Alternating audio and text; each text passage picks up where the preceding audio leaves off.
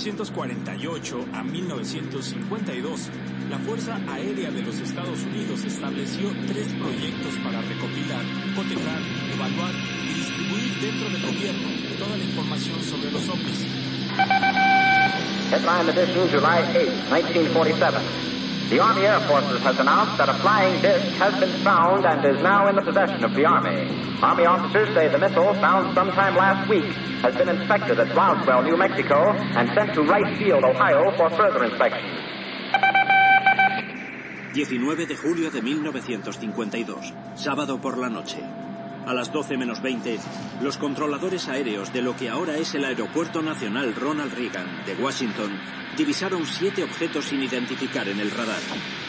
A 25 kilómetros al sudoeste de la capital, a toda velocidad. El gobierno no pudo seguir ocultando lo que sabía sobre ovnis, porque eran visibles desde el suelo, desde las torres de control e incluso por los pilotos Sobrevolaban el Capitol y sobrevolaban la Casa Blanca. Ambos con espacio aéreo sumamente restringido. Мы захватили существ с другой планеты на секретной базе Каспутин-Яр. Tierra llamando a Lunave, tierra llamando a Lunave, tierra llamando a Lunave.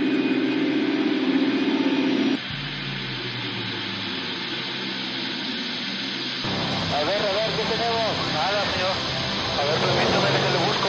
Metros. Comandante, ¿qué es eso? ¿Qué distancia más o menos lo tenías ayer? ¿Eh? Oye, usted, a ver, abusado, es como... Ahí van más. Van más, siguen más atrás. Son 10, 11 objetos.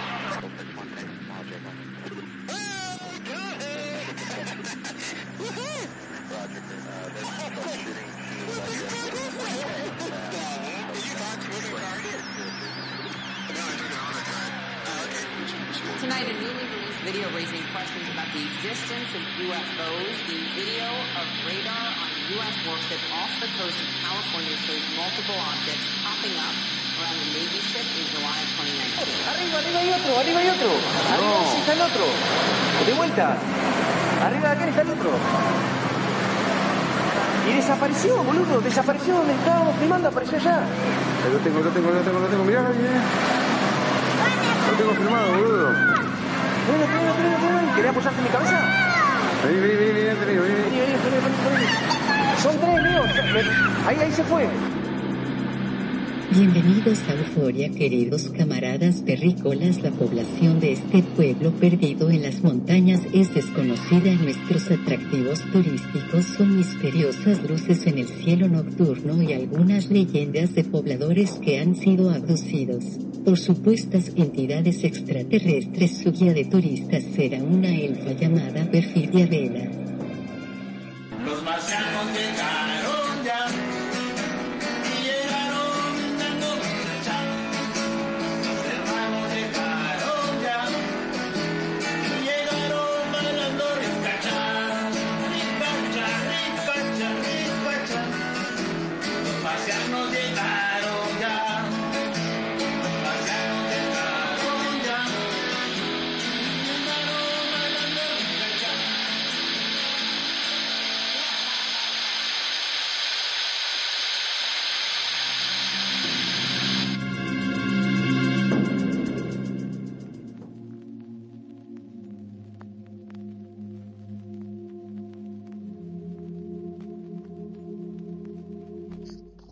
Buenísimas noches, gente de Radio Consentido, gente que nos escucha aquí en Radio Consentido. Qué gusto tenerlos una vez más en su edición ufológica, donde hablamos de astronomía, de ovnis, de marcianos, de todas estas cosas que vemos en el cielo, en la tierra, en el agua, en los programas, en nuestros sueños, en nuestras habitaciones y en un montón de lugares.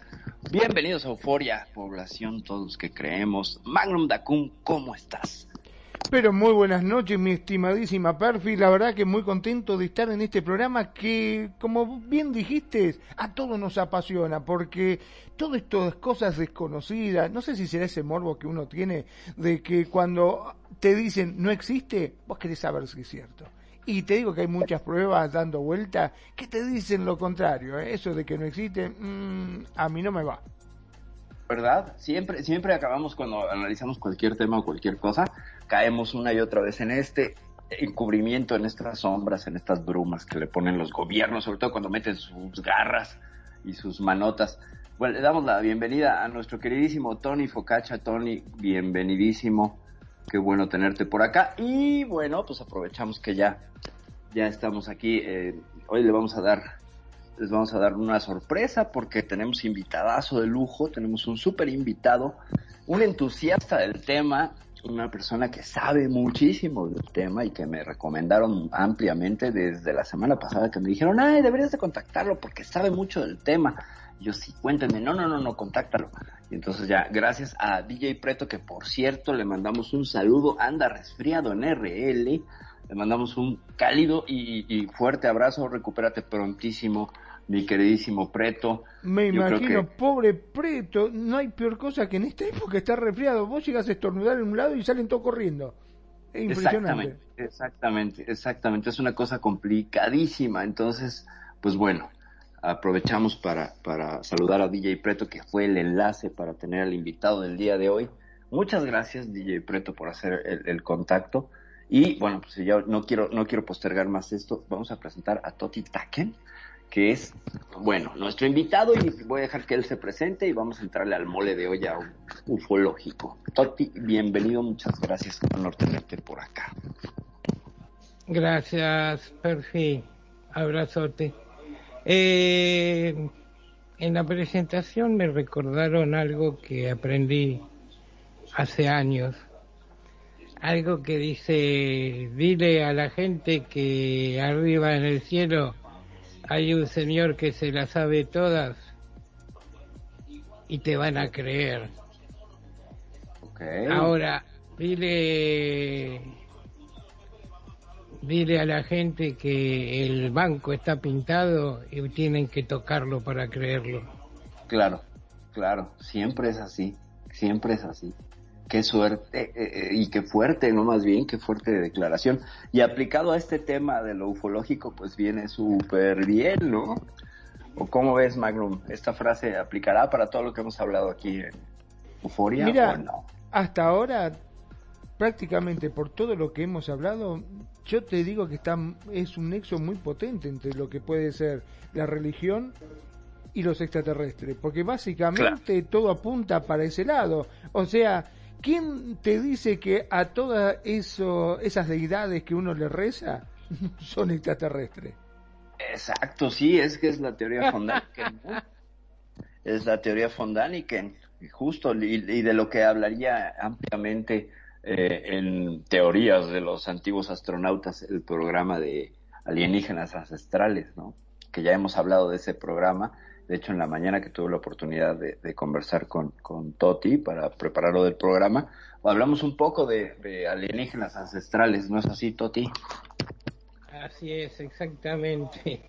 Y yo no sé si te lo comenté, pero tengo una mala costumbre, o tal vez muy buena, que le dice que todo lo que sale de la cajita negra es todo mentira. sí.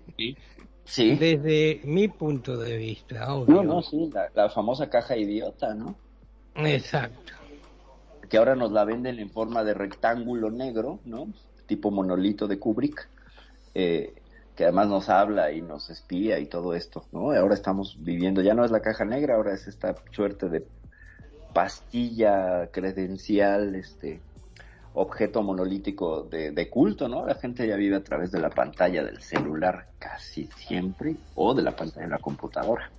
¿Es ahora la nueva caja idiota o no? No sé. ¿Qué opinan ustedes? No Mira, es de- tan idiota. No, al contrario, si vos decís cualquier palabra, estás tocando un tema, decís, hoy se me rompió el televisor, y cuando abrís el celular lo que primero te aparecen son promociones y propagandas ofreciéndote televisión. Así es. Exacto. Así es. A Justamente. mí no me pasa.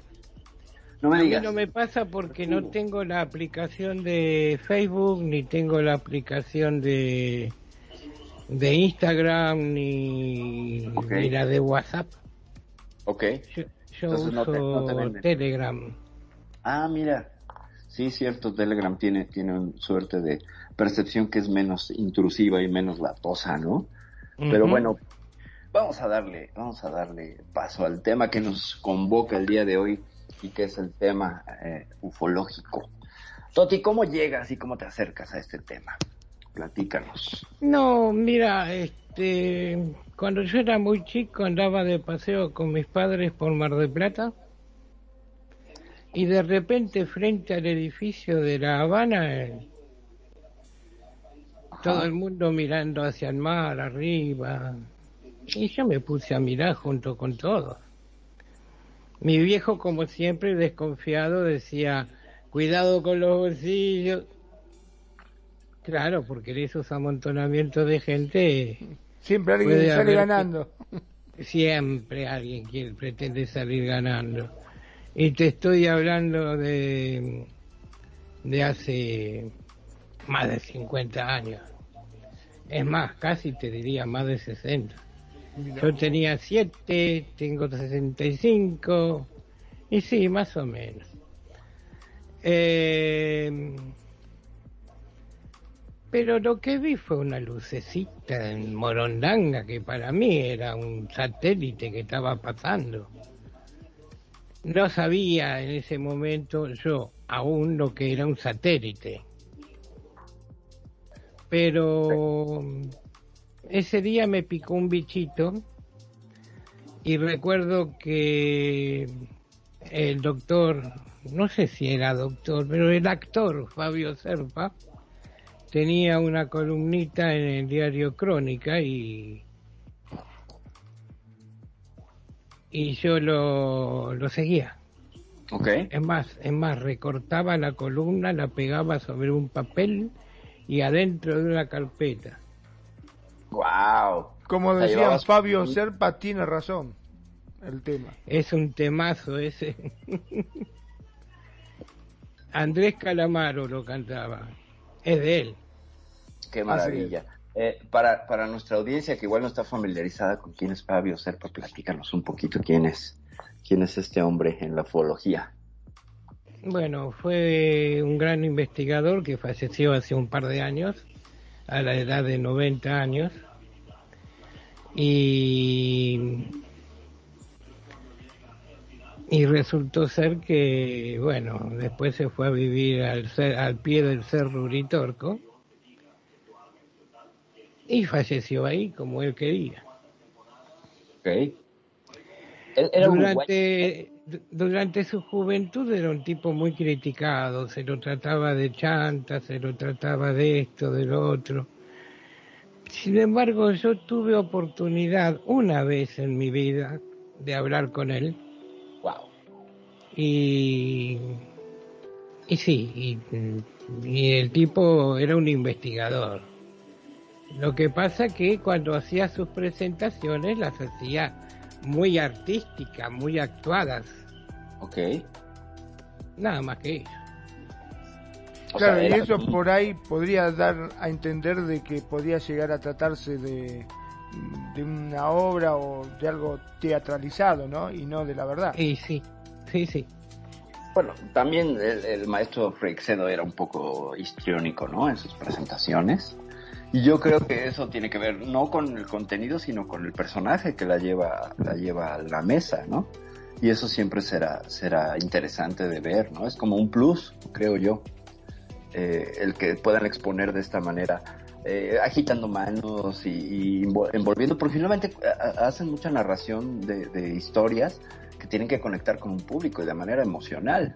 O sea, yo no lo veo, no lo veo como algo complicado ni malo, ¿no? Pero sí habrá quien se agarró de eso para decir, ah, es un mentiroso, es un chanta, ¿no? Como, como, como y lo que pasa es que acá en la Argentina, sobre todo, este, la gente es bastante desconfiada ¿eh? en muchos aspectos.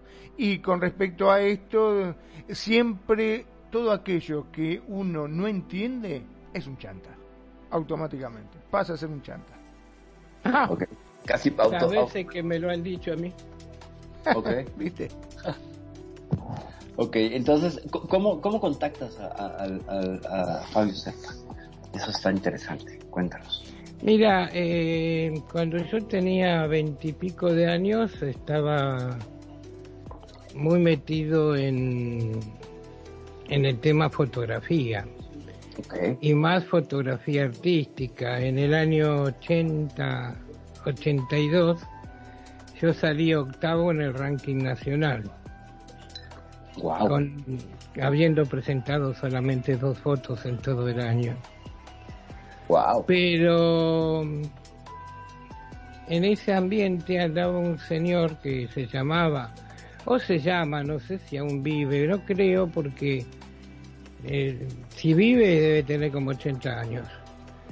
Y se llamaba, o se llama, Enrique Roger. Ok.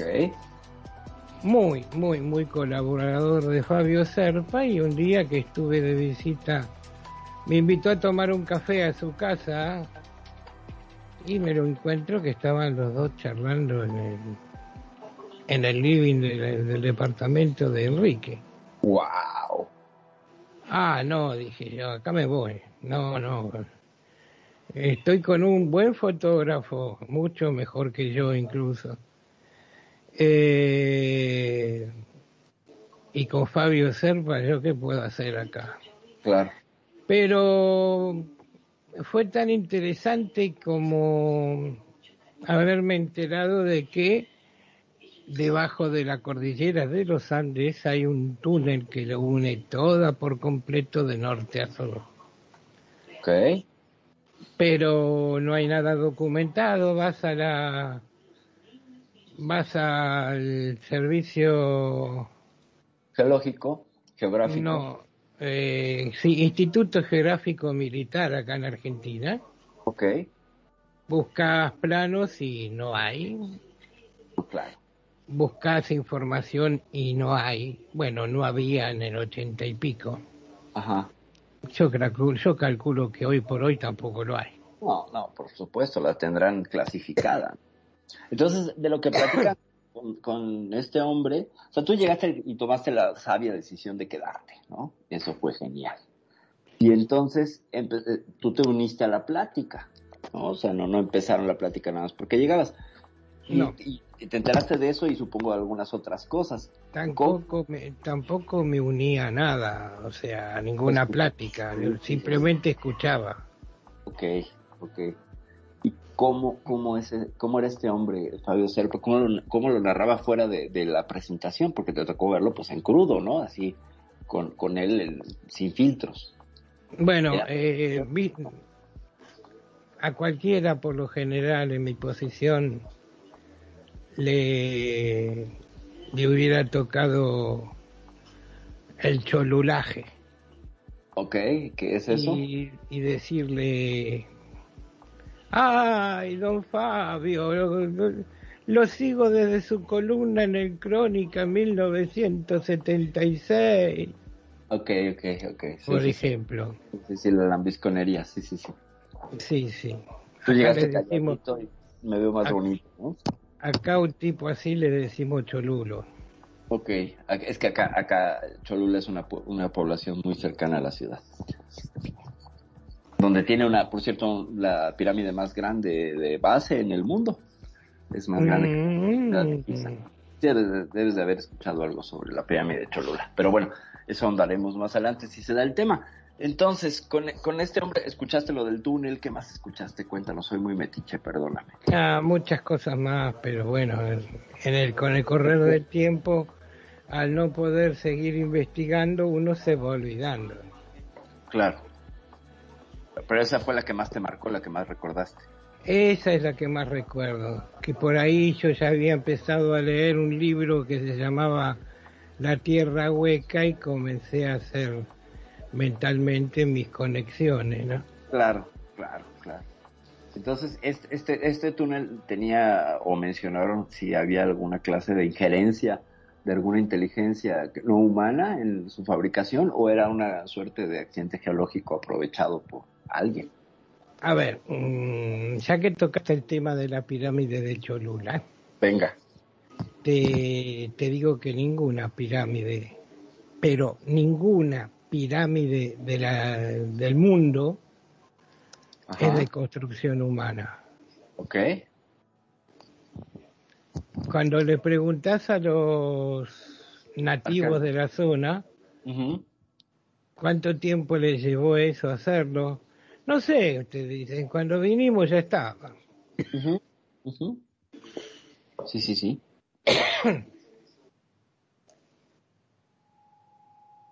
y entonces eh, dan por sentado. Es que eh, hay, hay, una, hay una narrativa casi siempre con los pueblos autóctonos de, de referir hacia los ancestros y los antepasados, ¿no? Entonces, cuando entra ahí los estudios antropológicos, históricos, etcétera, a tratar de indagar, ¿no?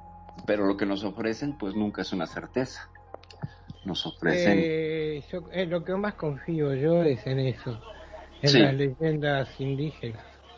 Claro. Claro, yo tuve la oportunidad de trabajar eh, un tiempo en, el, en la Escuela Nacional de Antropología e Historia aquí en México y tiene junto una pirámide. Está, eh, la, construyeron la escuela junto a un, parque ecológico eh, donde tiene una pirámide y lo que escuchas de las versiones oficiales es una cosa, ¿no? Pero lo que escuchas de los investigadores que están además junto son otras historias completamente diferentes que no pueden sacar a la luz porque siempre hay una suerte de, de burla, de opresión, de represión y de sesgo, ¿no? O sea, trabajos que se pierden por justo el contenido. Entonces, tuve la oportunidad de platicar con un experto en, en- en piedras eh, que hacía lito, no me acuerdo, lito quiere decir piedra y alguna cosa de una, de una exploración.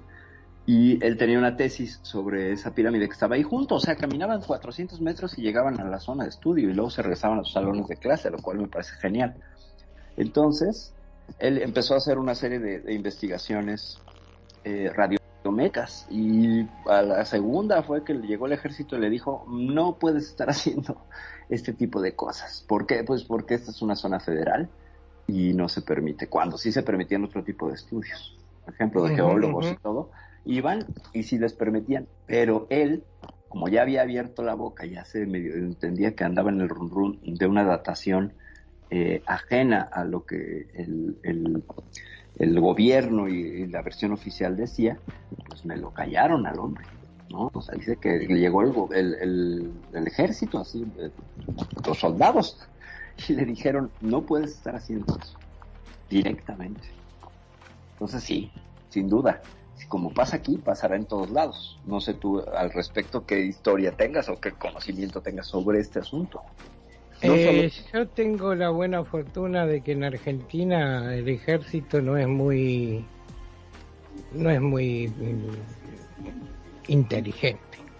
Ah, ningún ejército, ¿eh? No, ninguno lo es. Perdón por la gente del ejército, pero...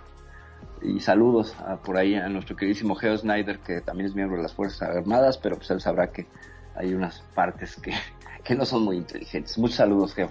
Eh, Sí, continúa. perdón, eh, me gustaría comentar, ya que lo nombraste a Geo, que nos está viendo directamente en Facebook, este, nos comenta, dice, claro, por supuesto, ya estuvo las construcciones pirámides, el planeta Tierra ha sido reseteado varias veces y las construcciones corresponden a civilizaciones pasadas, dichos por algunos estudiosos, y al menos yo lo creo así, dice.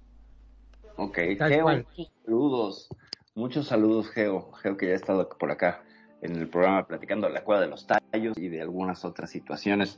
Geo, muchos, muchos saludos. Qué bueno, gracias por tu intervención. Y sí, pues coincidimos con esa completamente. O sea, total y completamente. Siempre hay una... Cuando mete mano al gobierno y el ejército, curiosamente la historia termina en un encubrimiento, en un... No es cierto, están locos, están viendo actividad meteorológica y están loquitos, ¿no? Y están ustedes mal. Creo que Tony nos va a decir algo porque ya lo escribir por ahí. Con el incidente de Rockwell. Claro, sí, el incidente de Roswell, que bueno, es el, el- el detonador de la ufología moderna. Tony nos dice una cosa, yo tengo dudas sobre la tecnología antigravitatoria y su existencia. ¿Tienes dudas de que exista o a qué te refieres, Tony? Extiéndenos, por favor, eh, tu duda o tus preguntas. Y vemos, vemos si, si entre, entre el panel te podemos responder. A ver, dice, digan todo lo que saben o le digo a Bichito que salte por todas partes. Ok, hemos sido coercionados. Acerca de la tecnología este, antigravitatoria, Toti, te escucho y te sigo. En realidad la tecnología antigravitatoria ya existió, eh, existe desde hace milenios. ¿Sí? Y hasta el mismísimo Nikola Tesla tiene algo tiene algo muy interesante al respecto. Pero bueno, eh, nos han ganado de mano, se murió Nikola Tesla, cayeron de improviso los del FBI. Claro. Se llevaron todos sus, documentos, hasta los borradores se han llevado. Todo, sí, sí, sí. Este, y bueno, pero la tecnología antigravitatoria existe hace milenios. El tema es que eh, yo no tengo cómo hacerla y creo que ninguno de los que está escuchando acá tampoco. Claro, porque tenemos otra suerte de forma de procesar el conocimiento y de entrada pues nos han vendido la idea de que eso es imposible. Y desde ahí pues ya esa premisa impide que quieras ir más allá, ¿no? O sea, desde la escuela te dicen que esos son cuentos, que no se puede, etcétera. Sin embargo, pues hay un montón de vestigios arqueológicos que, muestran una, una, un desafío a la tecnología actual. Nosotros con nuestras grúas más potentes, nuestros trascabos más potentes o nuestras eh, la ingeniería que existe, que hace maravillas, por supuesto, eh, no podría levantar, por ejemplo, los monolitos de Baalbek, que son estas piedras que pesan mil toneladas y que fueron acopladas de manera milimétrica. Entonces, ¿cómo, cómo fue si no utilizando una, una tecnología de levitación? Y eso, bueno, se habla desde los egipcios que tenían esta capacidad y otros pueblos. No sé, Toti, ¿cómo, cómo ves tú esto? perdón, ¿no? Pero aparte ese tipo de piedras no la sacaron de ahí nomás, o sea, la traían de no sé dónde, o sea, de lejos la traían esas piedras. Claro. Miles de kilómetros a veces. Sí, Eh, sí siempre es una exportación lejana y un desafío. Ya Encontramos Machu Picchu de entrada, ¿no? Que, que es un reto también arquitectónico y, e, e- e ingeniería. Puma, Punku, eh, esta otra ciudad, eh, la que está escarbada bajo tierra, Derinkuyu, en, en Turquía. Ah, Un montón de, de- vestigios arqueológicos donde si no hubiera habido esta tecnología, lo que pasa es que eh, no sería posible, ¿no? Qué rápido llegaron a enlazarlo todo, joder, dice, dice Tony. Ahorita hablamos de, Roswell. El tema es, si existe, ¿cómo llegaron a ella? Hay un, hay un, hay un norteamericano muy, interesante, muy interesante, no sé si lo conozcas, Toti, que creó un jardín y que tiene una puerta giratoria que es imposible de mover. eh, con una grúa y sin embargo tú la tocas con un dedo y la puerta se abre. No sé si conoces este jardín. O, Sí, o- lo conozco. ¿El jardín ¿Y de el coral? Creo que sí, creo que sí. Está en, está en Florida. Y lo que él dice es que utilizó la tecnología que aprendió de escritos eh, egipcios. Entonces, ese es un caso muy moderno del uso de esas eh, tecnologías para construir algo, porque es imposible que una sola persona, además se tardó una nada de tiempo para una sola persona mover todas esas piedras, es imposible. Él trabajaba de noche y no este y no hay registro de, de- de que hubiera ruido, máquinas, nada. Los vecinos decían, ves que este hombre entraba a trabajar a las 7 de la no- noche, salía a las 6 de la mañana y ya había ahí un pedestal puesto. ¿De qué manera? No lo sabemos. Y, pues, y digo, sin para- embargo, en las últimas horas del día o, y- o en las primeras horas del día siguiente, Ujú. eh, los vecinos han visto detrás de sus paredes Ajá. flotar grandes este, moldes de, eh, de piedra. Exacto, exacto. Edward Letzkalnin, ¿no? Es el, el- el- el fabricante de este castillo de coral. Desgraciadamente no soy bueno para, para recordar los nombres. Para, para eso está Google y, nos, y la velocidad de conexión que a veces nos ayuda y a veces nos hace quedar en ridículo, al menos en mi caso. Pero sí, hay un gran enigma detrás de este palacio, de este castillo de coral. Pero a lo que me refiero con eso, mi querido Tony, es que tenemos un testimonio reciente y que además es un enigma de la transportación de grandes monolitos sin el uso de una tecnología eh, pues conocida, ¿sabes? Entonces, ¿qué uso? Él decía que las hacía levitar. Eh, y así lo dijo y lo declaró este hombre, ¿no? Que obviamente, ya sabemos, ah, está loco, no le crean, bla, bla, bla. Pero el hecho es que ahí está, ahí está el testimonio en piedra de lo que hizo y no recibió ayuda de nadie, de nadie. ¿no? Entonces, eh, como bien apunta, eh, y, en, y en otra lectura muy interesante que hace Toti, que sí había testimonios de gente que veía las piedras levitar, entonces eso todavía corrobora más la, la, la especulación de que este hombre tenía la tecnología para hacer levitar las piedras. ¿Qué pasó con esa tecnología? ¿No? Yo no creo que haya sido tecnología. ¿Qué piensas que fue? Yo creo que era él mismo que podía manipular eh, los bloques y, y subirlos y bajarlos a su antojo. ¿Por una suerte de qué? ¿De magia? De... No, magia no, yo no creo en la magia. Ok. No obstante, hay muy buenos magos y muy buenos ilusionistas, pero pero no creo que haya sido magia, creo que ha sido teleportación. Ok. Ok. O sea, si tenés un un excelente una excelente mente como para esas estupideces, Ajá. lo vas a poder hacer sin problema. Ok. Eh, se comenta que este hombre hacía experimentos de radiomagnetismo, ¿no? Y de radio. O sea, tenía ahí un radio y un aparato que usaba para generar campos electromagnéticos, de lo poquito que se pudo ver. Entonces no sabemos si, si utilizaba esto para, para ser el... Entonces, eh, tú sientes que en, en, tu lectura él era el, el, el, medio para transportar las cosas, o sea, no, no utilizaba una suerte de aparato, sino que él mismo se convertía en el, en el transportador de las, de las rocas. ¿Alguien le dio esos poderes o, o directamente no era un, un señor nacido en este planeta? Ok, genial, genial. ¿Qué, nos puedes compartir eh, de otras tecnologías de levitación o de, o de construcción eh, usando antigravedad? Ay, la primera vez que me tocó pasar por... que me tocó pasar por...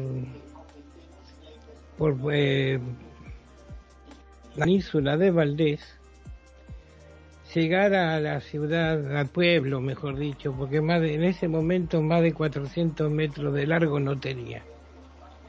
Hoy no sé, después cuando vaya, cuando un día agarraré la moto en, en Madrid, iré a ver cómo quedó, cómo está todo, pero Península de Valdés es el punto de encuentro de todos los que salen a avistar ballenas. Suben a un barquito por ahí, los sacan a pasear y navegan entre medio de las ballenas. Eso, para mí, es parte también de la mística entre el mar, las ballenas y otras cosas que se puedan llegar a apreciar desde lejos o desde cerca. La verdad que qué cosa hermosa ver ese semejante bicho, semejante monstruo, ¿no? Como son las ballenas tan grandes que pasan así majestuosas por al lado de uno, debe ser una experiencia realmente muy bonita. Yo hasta ahora no lo pude hacer. Pero ahora voy a vivir cerquita, así que lo voy a, lo voy a experimentar dentro de muy poco. Eso está bueno, la verdad que sí. Y bueno, los gustos hay que dárselos en vida, ¿no? Sí, sí, sí, Tony, la moto. Ah, sí, sí. Adoptame, papá. Eh, en mi vida tuve, bueno, hace más de 40 años que ando en moto. Y me encanta subirme a la moto y no poner un punto de un punto de destino. ¿a ¿Cuánto fue lo más lejos que has llegado en moto? Mm, Comodoro Rivadavia desde Buenos Aires. ¡A la mierda! Pero Sí, pará. Pará, tres, cuatro días de viaje. Pero terrible, ¿cómo hiciste? ¿Te bajaste pero con la forma así? ¿Cuántas paradas has hecho? ¿O Tengo parabas la- de noche? Muchísimas, muchísimas paradas y de noche obviamente buscaba dónde, dónde pernoctar y dónde darme una ducha, obvio.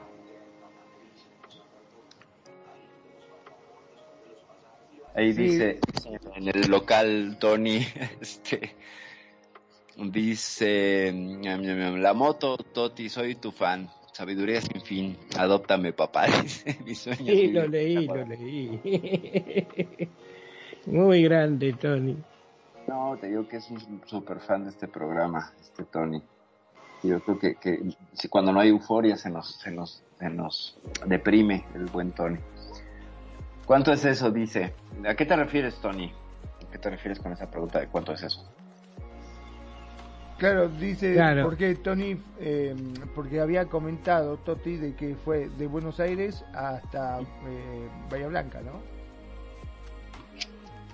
Eh, mirá, la primera vez que fui al sur, porque el sur me atrae, o sea, yo por ahí de repente quiero irme a Córdoba y cuando me quise acordar estoy sobre la ruta 3 y no la 7 o la 8, ni la 9.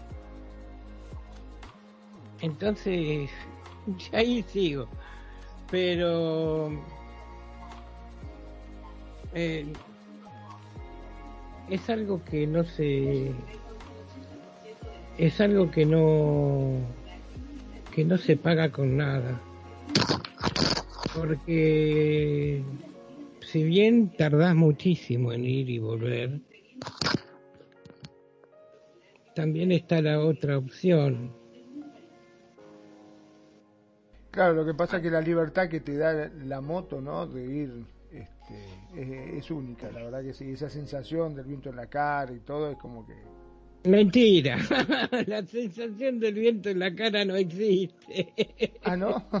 Cuéntanos, cuéntanos. No, porque, primero, mi moto tiene parabrisas. Ah, ok. Segundo, estás adentro del casco, bien encerrado, que no escuchás ca- casi ni siquiera el motor de la moto. Claro.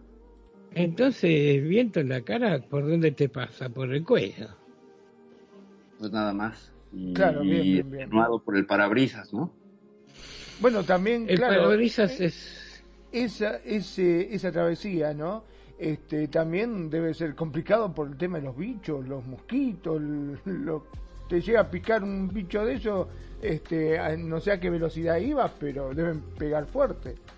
Mi moto no va a más de 90 kilómetros por hora. Ok. Pero de todas maneras, pues sí hay un montón de bichos que, que se atraviesan. Y, y te respondo, Tony.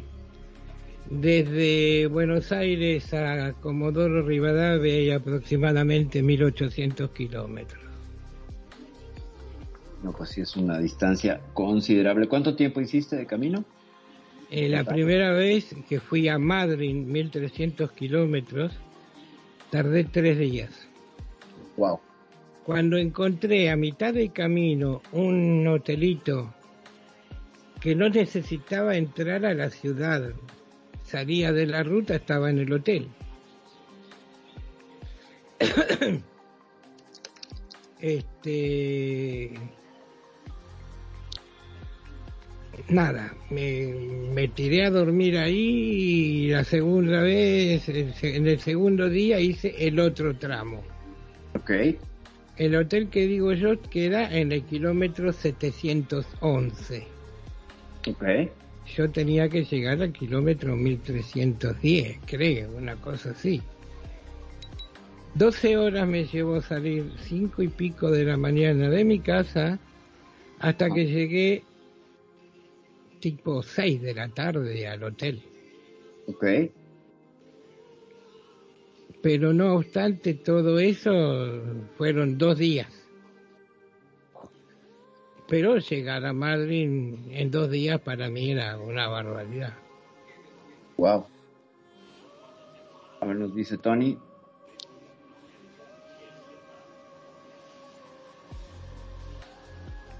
Ok, nos dice, a ver, nos va a compartir a su nena. Voy a, voy a ver Imagino que de- debe ser la, la moto, ¿no? Dice, joder, Sí, zona más larga, 850 kilómetros de punta de, de una punta de España a la otra que es chiquita. Mira vos. Nos pasa fotos de su moto.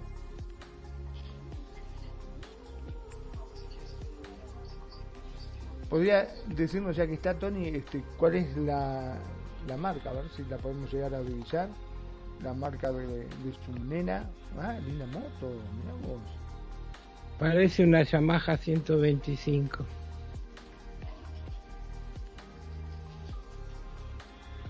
Estoy muy equivocado, Tony.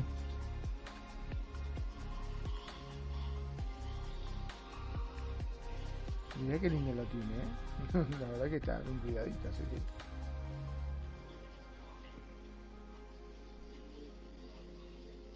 Bueno, mi moto es 150 centímetros cúbicos. No es mucho más máquina que esa. Y lo que tiene de bueno ese tipo de motos es que la comodidad, vas sentado como si estuvieras en el living de tu casa mirando una pantalla de 60 pulgadas. Eso está bueno. La verdad que sí. Pero la verdad que me dejaste intrigado con esto de que hay un túnel en la cordillera. O sea que está que va de punta a punta, ¿no? Que la recorre. O sea que también puede estar del lado chileno, ¿no? Ese túnel. Está del lado chileno, está pasa por Bolivia, pasa por por Perú, obviamente, y llega hasta el hemisferio norte. Mirá vos, impresionante. Impresionante. ¿Hablas de la Panamericana? ¿De la carretera panamericana o qué? No, no, no, No, del no, túnel no, que está en, en, la, ca- en la cordillera. Ah, del- debajo, de, debajo de las montañas. Ah, ok, ok, ok, ok, ok. Entonces es un túnel que atraviesa toda América. Eh, sí, Ok. sur a norte, o ¿De de norte a sur, como más te guste. Decían, decían en, el, en las, las crónicas de esta operación High Jump que platicamos en la, en la mañana tarde, Toti, te acordarás, de esta guerra de los pingüinos, ¿no? De la operación que llevó el almirante Byrd a, la Antártica y que por ahí comentan que los objetos que los atacaron, que eran estas como naves, como ovnis, eh, tenían la capacidad de viajar de un polo al otro en cuestión de minutos y que eso era una amenaza para los Estados Unidos porque podían presentarse básicamente por entrar por la frontera de Canadá y, y hacer incursiones en el territorio norteamericano. Supongo que usaban ese túnel o usaban otra clase de tecnología para atravesar o era el túnel ese. Ah, eso es, ese es otro tema, eso se llama tierra hueca. ¿Ok? Y Ese es eres, un tema para hablar largo y tendido. venga, nos dice Tony, Tony pregunta ya, este, te- eh, hace una pregunta técnica sobre las motos. Muy bien. A mí me gustaría responder, pues tengo un ovni en forma de platillo, ¿verdad? Este, ya sabes, el clásico ovni plateado, ¿no? Pero no, sería genial. Sería genial tener un ovni para transportarnos. Sería otra cosa. Pero bueno, vamos a volver al, te- al tema ufológico. Dices, no, me comentabas en la, tarde, Toti, de los OSNIs, estos objetos sumergibles no identificados. ¿Qué nos compartes de ello? Es que en lo personal a mí me gusta más ese que el ovni. Ok, El ovni se presta a muchísimas confusiones. Te dicen que... Es más, hace poco se vieron pasar unos 20, 20 lucecitas una detrás de la otra. ajá, Y después, este, el dueño de Tesla, ¿cómo se llama? Ah, Elon Musk. Ajá. Elon, es Elon Musk. Resulta que dijo, no, son mis, eh, son mis satélites que hemos lanzado ayer, que patatín, que patatán. Y después empezaron a acomodar, eh, pero bueno, nada. Bueno, el proyecto Starlink es una realidad y es este proyecto, hay que recordar a nuestros oyentes que es este es proyecto ese proyecto Starlink, Sí, exactamente. Starlink.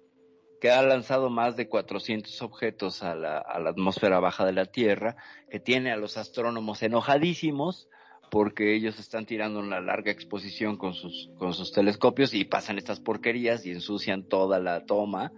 Y hay un todo un todo un asunto ahí este de jaloneos por, por pedirle a este hombre Elon Musk que no invada la ruta de observación y pues parece que no le importa, ¿no? Y quiere seguir subiendo estos estos pequeños satélites para cubrir toda la Tierra con internet, lo cual son unas pequeñas cajas que deben medir como 20 25 centímetros.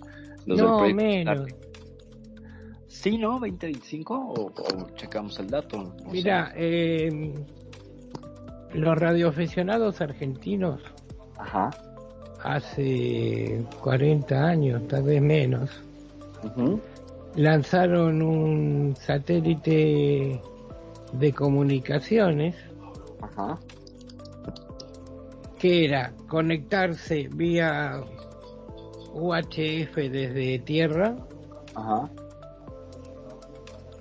y escuchar la baliza y sus, sus transmisiones desde VHF. Ok. VHF son frecuencias hasta 300 MHz y UHF son frecuencias arriba de los 300 MHz. Ok. Este quería responderle a Tony, pero no encuentro la foto, ya, ya la voy a mandar. Este, creo que está en mi perfil la foto, Ok. la foto de mi moto. Y bueno, eso, este, el, el satélite argentino tenía, se llamaba LUSAT. Ok. LU son todos los radioaficionados argentinos. Ok. A mí también, Ronnie, me parece una aberración grande como una mansión. Pero bueno, es, este, es su plata y hace lo que quiere en un lugar que se lo permiten. Claro, claro. Eh, nada más como mero dato este técnico, eh, los small sats, que así se llaman, o small sats, o que manda este, los no tienen diferentes tamaños, no todos son eh, de 20 a 25 centímetros, hay más grandes porque llevan algunos 500 kilos de masa, son más grandes, sirven como estaciones eh, guía para el resto de satélites. Piensa poner en órbita 4000, lleva hasta ahorita 1125 que están activos. Imagínate cuando estén todos arriba. Sí, no, no, no, bueno, es una cosa bárbara. Sí, 1145 lanzados, 1081 en órbita, o sea que hay una merma, se han perdido algunos, eh, lo cual explicaría algunos avistamientos, creo yo, porque hay, hay pues más de 9, 19, más de 50 que se han caído, más de 50 SmallSats que se han caído, y de esto pues no se habla, ¿no? Pero sí es una aberración este, este ensuciamiento que hace este hombre. Sobre todo que ahora pues van a, ya el, el, este año, el año que entra ya estará el, el telescopio este gigantesco ahí en Chile funcionando, que es una maravilla. Y pues no está bien que se esté ensuciando las tomas astronómicas. De hecho, este satélite va a tener la capacidad desde tierra de hacer, de hacer unas tomas del espacio profundo que apenas se igualarían con el Hubble, que está en órbita. dice, dice Tony, wow, qué guapas las ruedas, con esas ruedas no hay ovni que le llegue. es, el, es el ovni chaser, el perseguidor de, de ovnis, de parte de, de, nuestro querido Toti. Toti, eh, con, el, con el tema de los ovnis, eh, amplíanos un poquillo más, ¿qué son? ¿Por qué te interesan tanto? Ah, algo algo tan fácil como que lo que viene de arriba puede puede no ser de otro mundo, puede no ser, puede bien ser de este mundo. Okay. Incluso hace unos años atrás escuché un comentario que decía que si el ovni es triangular, es terrestre. Sí, de hecho es una, es una, sí, sí, sí, por supuesto. Hay- Hay una denominación incluso para estos, para estos ovnis triangulares. Ahorita se las comunico. Pero sí, hay, hay un- sesgo de tecnología terrestre en, en todos los avistamientos, por supuesto.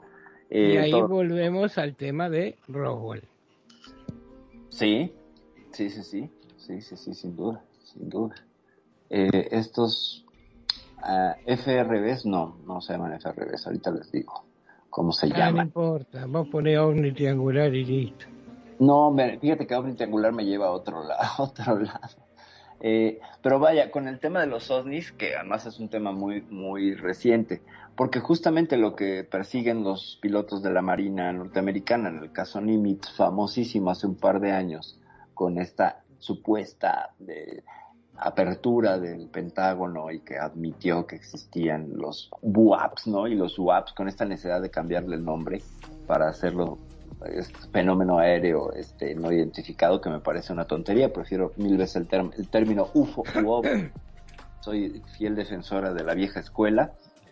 Eh, pues eran OVNIs, ¿no? Estas cosas que vieron los, los pilotos norteamericanos en las costas de California. ¿Cómo ves, Toti? ¿Sí o no eran OVNIs? Eh, andás a ver, pero sí, lo más probable es que lo sean, porque tienen una muy mala costumbre los objetos voladores no identificados, que es desactivar armas atómicas. Sí, de hecho, ya hemos hecho varios programas aquí, ya revisitamos los casos de la base Minot, el caso del bosque de Rendlesham, que son interesantísimos en la relación, y de hecho es un tema que hemos abordado varias veces aquí, ¿no, Magnum? Sobre la relación base, base nuclear y avistamiento de ovnis. Así es, este, más de una vez se han presentado y le han hecho pegar el susto de su vida, ¿no? Les activaron Mm. las armas, ¿no? A los rusos les activaron las armas, ¿no? Y ahí estaba el, el comandante diciéndole, metan unos tanques al silo, sacrifíquense por la madre patria, porque no podemos desactivarlos. Y acto de seguido les mandaron los códigos de desactivación a sus pantallas. Eso fue genial, eso fue simplemente genial. Sí, hay, hay una relación muy fuerte entre tecnología y desarrollo nuclear, radiación y objetos voladores no identificados. Ahí sí, Toti, ¿qué nos puedes agregar al respecto? No, no, no mucho más que eso, porque lo he leído demasiado. No he investigado entre los No, papeles de nadie. Eh, el tema es que sí, sí, les ha pasado tanto a los rusos como a los norteamericanos Sí. que, que pues, son muy- sí, que, que les han desactivado los misiles atómicos. Sí, sí, sí, sí, sí. Y y esa es una muestra impresionante de poder, ¿no? Vienen, se lo desactivan a través de un blackout electromagnético y es de ahora a ver qué haces con tus armas. Chiquitito.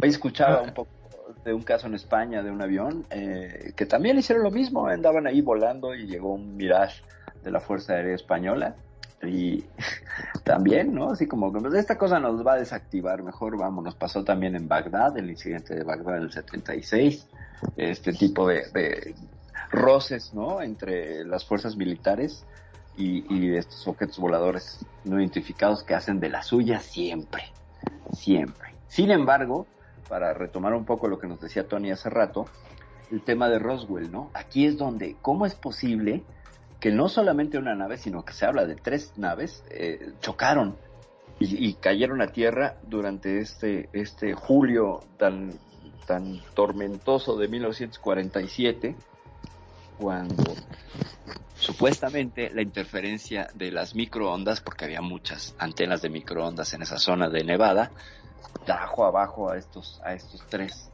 tres naves. Y de ahí surge toda esta teoría y todas estas narraciones de Roswell. Muchos autores de, del caso de Roswell hablan de que fueron bajados Sí, sí, sí, sí, sí. de y que les han disparado, pero eh, también está- existe la posibilidad de que se hayan cruzado en un tren de microondas y hayan perdido el control, obvio.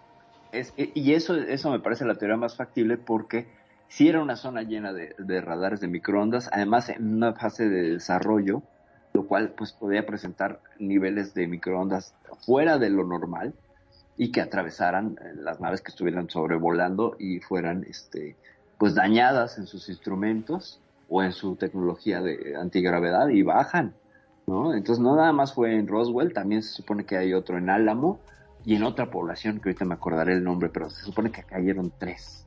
No solo el de Roswell, el Roswell es el más publicitado por todo lo que hubo alrededor, pero hay otros dos casos y muy interesantes que están Y todos muy cerquita. Sí, todos muy cerca, en la misma, en la misma zona, ¿no? Y eso es, eso es muy, muy interesante. La historia de Roswell es apasionante, ¿no? Sobre todo lo que, lo que hace este, este granjero, Mac Brazel, el que encuentra, bueno, este ranchero, que encontró todo el debris, todo todos los pedazos de la, de la nave, lo que quería que, que el gobierno recogiera toda esa basura para él seguir pastando con sus vacas. No tenía idea de lo que había, o sea, para él era basura que el gobierno tenía que hacerse cargo. Cuando llaman de, la estación de radio a la, a la, a la- con el alguacil y está Mark Brazel ahí quejándose diciendo oiga venga a recoger todas mis porquerías estas que están aquí y el otro como que no le entendía pero pues de qué, qué son estos pedazos y le enseña los pedazos de, este material que era tenía memoria le comunican con, con el con el de la estación de radio y Brazel cree que es un alto mando del gobierno y entonces le empieza a reclamar y le dice, yo solo quiero que recojan mis cosas y que se lleven a las criaturitas que están allí sufriendo. Y ese, ese testimonio me parece importantísimo y casi nadie lo maneja ni casi nadie te lo, te lo comparte. No, Esta por supuesto. Esta declaración, ah, ¿qué criaturitas? No, a ver, espérame, ¿qué criaturitas? Y, y vaya, no, no estábamos esperando que un, un ranchero de mediados del siglo pasado en Estados Unidos, una persona de campo muy sencilla, con una visión del mundo ciertamente limitada, eh, eh, fuera a decir, bueno, vengan por las entidades biológicas extraterrestres que están tiradas. no, por supuesto que no iba a hacer eso. Pero sí es un caso, Tony, bueno, bárbaro el de, el de Roswell. Tenemos pendiente hacer el programa de Roswell, sí, pero es que es muy amplio. Yo creo que se llevaría a fácil cuatro programas de todo lo que sucede alrededor y de toda la, la forma en la que callan a la enfermera que está presente en la, en la autopsia. Todas esas historias son súper interesantes y apasionantes. Pero volviendo al tema de los OSNIs, de los objetos sumergibles no identificados. Eh, en la- se dice con el, con el tema este de Nimitz que enfrente de California hay unas, unas, unas- una base. Tú lo puedes ver en Google Maps como hay una saliente del talud continental con unos agujeros que se ven como si fueran hangares. No sé si has visto esa foto, Toto. Sí, alguna vela debo haber visto. Y, y es impresionante porque dices, a ver, la naturaleza no hace puertas cuadradas, ¿no? O sea, y menos cuatro y con una distancia de unos pilares que es muy similar a lo que sería, pues, una salida de un hangar dividido. Y por esa O zona. cuatro hangares. Y cuatro hangares, sí, sí, sí, o cuatro hangares, ¿no? O sea, o- o de diferentes eh, cuestiones eh, eh, conectadas. a- ¿Sabes dónde es ese túnel que mencionas tú? A mí se me hace que es una salida de ese túnel. Ese túnel que dices que va de una punta a punta, pues a lo mejor es una de sus salidas, porque casi está como a la mitad, Todo, esto, todo es posible. ¿no? Y bueno, ¿y cuántos, cuántos montes no hay en la historia de, de la ufología, como el Uritorco que ya mencionaron, que están plagados de historias, de narrativas de luces extrañas, ¿no? En las noches, eh, que los sobrevuelan. Dice, es amplio porque está Roswell y al mismo tiempo el Roswell ruso y como que se solapan. Ah, bueno, sí, claro, y Rasputin ya es un tema que tenemos que, que tocar aquí. No sé si Magnus se acuerda que ya lo tocamos, pero ya le enseñamos Claro a a Skinny Bob, que es esta, este pietaje, esta, esta grabación, bueno, filmación, porque no había, no, no, no se estaba grabando en cinta magnética, sino en película eh, de plata, eh, la entidad biológica extraterrestre que ninguno de los creadores de efectos especiales mete las manos para decir es falsa. O sea, dicen que eso, eso para haberlo hecho, la tecnología en 2011 no alcanzaba y que quien lo hizo debe haber sido un genio, un genio de, de los efectos especiales. Y lo curioso es que nadie se atribuye la creación de este, de este, de este cortometraje. Si lo puedes buscar, Tony, o si ya lo has buscado, por ahí lo han visto, eh, o no sé si tú también, Toti, lo has encontrado, al Skinny Bob, este alienígena que, que está parado y le toman de pies a cabeza eh, y está como paradito y luego está de lado parpadeando y se le ven los músculos del cuello y bueno, es una cosa que además a, a Magnum le cae re bien, dice que hasta ternura le da. La verdad que sí, es muy bonito, es muy bonito, eso es cierto. Es, es, un, es una entidad biológica extraterrestre que te dan ganas de saludar y decirle, hola, bienvenido al planeta, ¿no? Sí, sí, da ternura la, el bicho. Eh, con Kasputin Yar, eh, es, ahí sí, los soviéticos sí fueron a tirarlo, o sea, sí había una orden de parte de Stalin de tiren todo lo que huele y recojan toda la tecnología que puedan. ¿Por qué? Porque se supone que ya estaba enterado de todas las... Eh, casuales eh, encuentros de, tecnología por parte de los norteamericanos y él no se quería quedar atrás para hacer te eh, tecnología inversa, o sea, ingeniería inversa.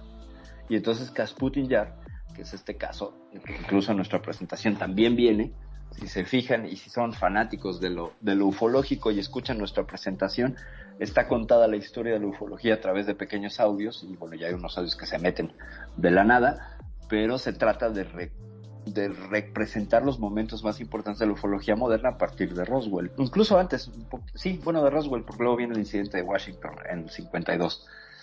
Eh, Toti, con el tema de los OSNIs, también yo vuelvo y vuelvo y vuelvo al tema porque a mí es, es un tema que yo no manejo tanto. Por ejemplo, yo estoy más centrada en los fenómenos aéreos, como dicen ahora, los políticamente correctos de este tema. Eh, ¿Cuál es el primer caso de un OSNI que te atrapa o por qué te enganchas? ¿Qué hace que te enganches con este tema? Eh, en los años 70. Ajá. En Argentina se se dibujaba una historieta Uh -huh. que se llamaba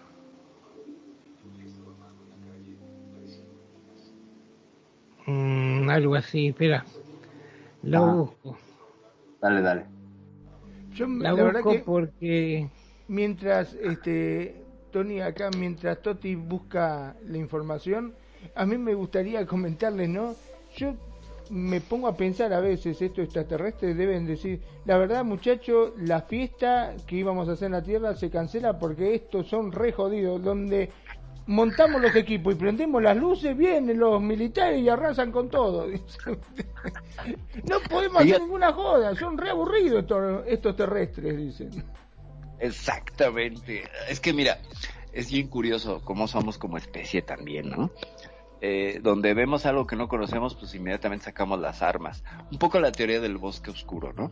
Que ya habíamos manejado aquí. Se supone que en un bosque oscuro y armados, pues él va a disparar el primero que tenga más miedo, ¿no? Y que si es, en- eventualmente encontramos vida inteligente y una civilización tecnológicamente avanzada como para viajar, hacer el viaje interestelar, eh, muy probablemente el escenario sería de conflicto por el miedo de ambos lados. Eh, es una de las hipótesis, ¿no? Que se manejan y es muy inquietante. Por otro lado, eh, solemos ser los seres humanos sí muy agresivos.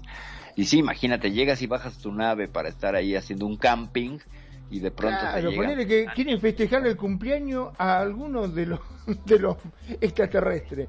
Que dices el cumpleaños, bueno, bajamos, le hacemos una, fi- una fiestita acá en la Tierra. Bueno, pero buscaste un lugar bien alejado donde no haya gente para que no nos joda. Sí, donde hacen una fiesta, ah, le caen los militares, helicópteros, lo cagan a tiros, se pudre la fiesta otra vez de vuelta. Dice, no, no se puede, la verdad que no se puede. es que- incómodo, sí es como irte de, de- de camping y, que- y que te estén atacando las abejas, ¿no? Nada más por llegar ahí y que no te dejen estar, ¿no? Las hormigas y que te hagan ahí un, este, un, un verdadero eh, meeting político y lárgate, vete, y además agresivos y todo. Sí, somos una especie bastante rara. Escuchaba en otro podcast que es una maravilla, eh, que mencionaban que aquí el planeta Tierra sería como un barrio, como Harlem o como eh, el Bronx, ¿no? El universo, o sea, somos el Bronx del universo. Tú llegas y te van a saltar o te van a sacar la navaja. Y, y, y así parece que estamos sobrando como especie, ¿no? Ante cualquier manifestación que no conocemos, lo primero es desconfiar y sacar las armas. Y en ese sentido, pues ha habido varias, varias situaciones. De hecho, vi un video muy interesante del ejército iraní en 2014, donde le están disparando a un objeto y el objeto, bueno, parece que se está riendo de la metralla del... del... de un lado a otro. Búsquenlo, se llama eh, Iranian Air Army Fighting UFO el ejército iraní combatiendo un, un, ovni del 2014. Yo no lo había visto, pero es muy interesante cómo le disparan y ves la, las balas trazadoras y ves las ráfagas de metralleta y nadie le da. Porque está así como de fiesta, ¿no? Ah, dispárenme, aquí estoy muchachos, ahora dispárenme acá, y no, jajaja, falla así. que Esa es la actitud del, del, del objeto. Y entonces dices, pues se encontró con un destacamento del ejército iraní muy bien armado, porque no solo traían ametralladoras, sino también traían artillería medianamente pesada, un par de tanquetas, y no le hicieron absolutamente nada. Y tú ves en el video cómo le dan y lo atraviesan, ¿no? como si fuera inmaterial esta, esta luz. O sea, como cuando juega uno con los gatos y el láser, así, así estaba jugando con, con el ejército iraní. Sí, sí, sí, voy a buscar el, el link. Pero es que, en verdad yo me imagino los extraterrestres hablando, no, no, no se puede con esta gente, pero le dijiste que venimos en son de paz, ¿qué carajo le voy a decir si donde quiero aterrizar ya me están cagando a tiro, esto desgraciado? son de paz, paz, paz, paz, ¿no? O sea, de darnos golpes y son sumamente agresivos los seres humanos. No es un buen planeta en ese sentido, no es un planeta que esté como muy abierto a, a, a una recepción pacífica, pero bueno. A ver, ¿Ustedes qué opinan? ¿Son civilizados? No, que van a ser civilizados, estos indios de mierda, ¿dónde te acercas? Te cagan a tiro, dice. mira, las hormigas ya descubrieron la energía nuclear, pero siguen siendo hormigas. Y es un peligro para todos, ¿no? Vamos a controlarlos, a ver si los podemos apagar, porque sí, imagínate nada más una hormiga con un misil nuclear, ¿no? O sea, el daño que te podría hacer, sabiendo que puede acceder a, a, tu alacena. ¿De qué tamaño el misil? no, no importa, o sea, no importa. Imagínate, bueno, tamaño hormiga, pues sería un misil como unos 2-3 centímetros. Pero con la explosión, en proporción, sí es suficiente para volarnos un pie, nada más. Y dejarnos radiados y morir de, de, alguna clase de radiación, ¿no? Bueno, Así pero si como... vamos al caso, una bala no es más grande que una hormiga.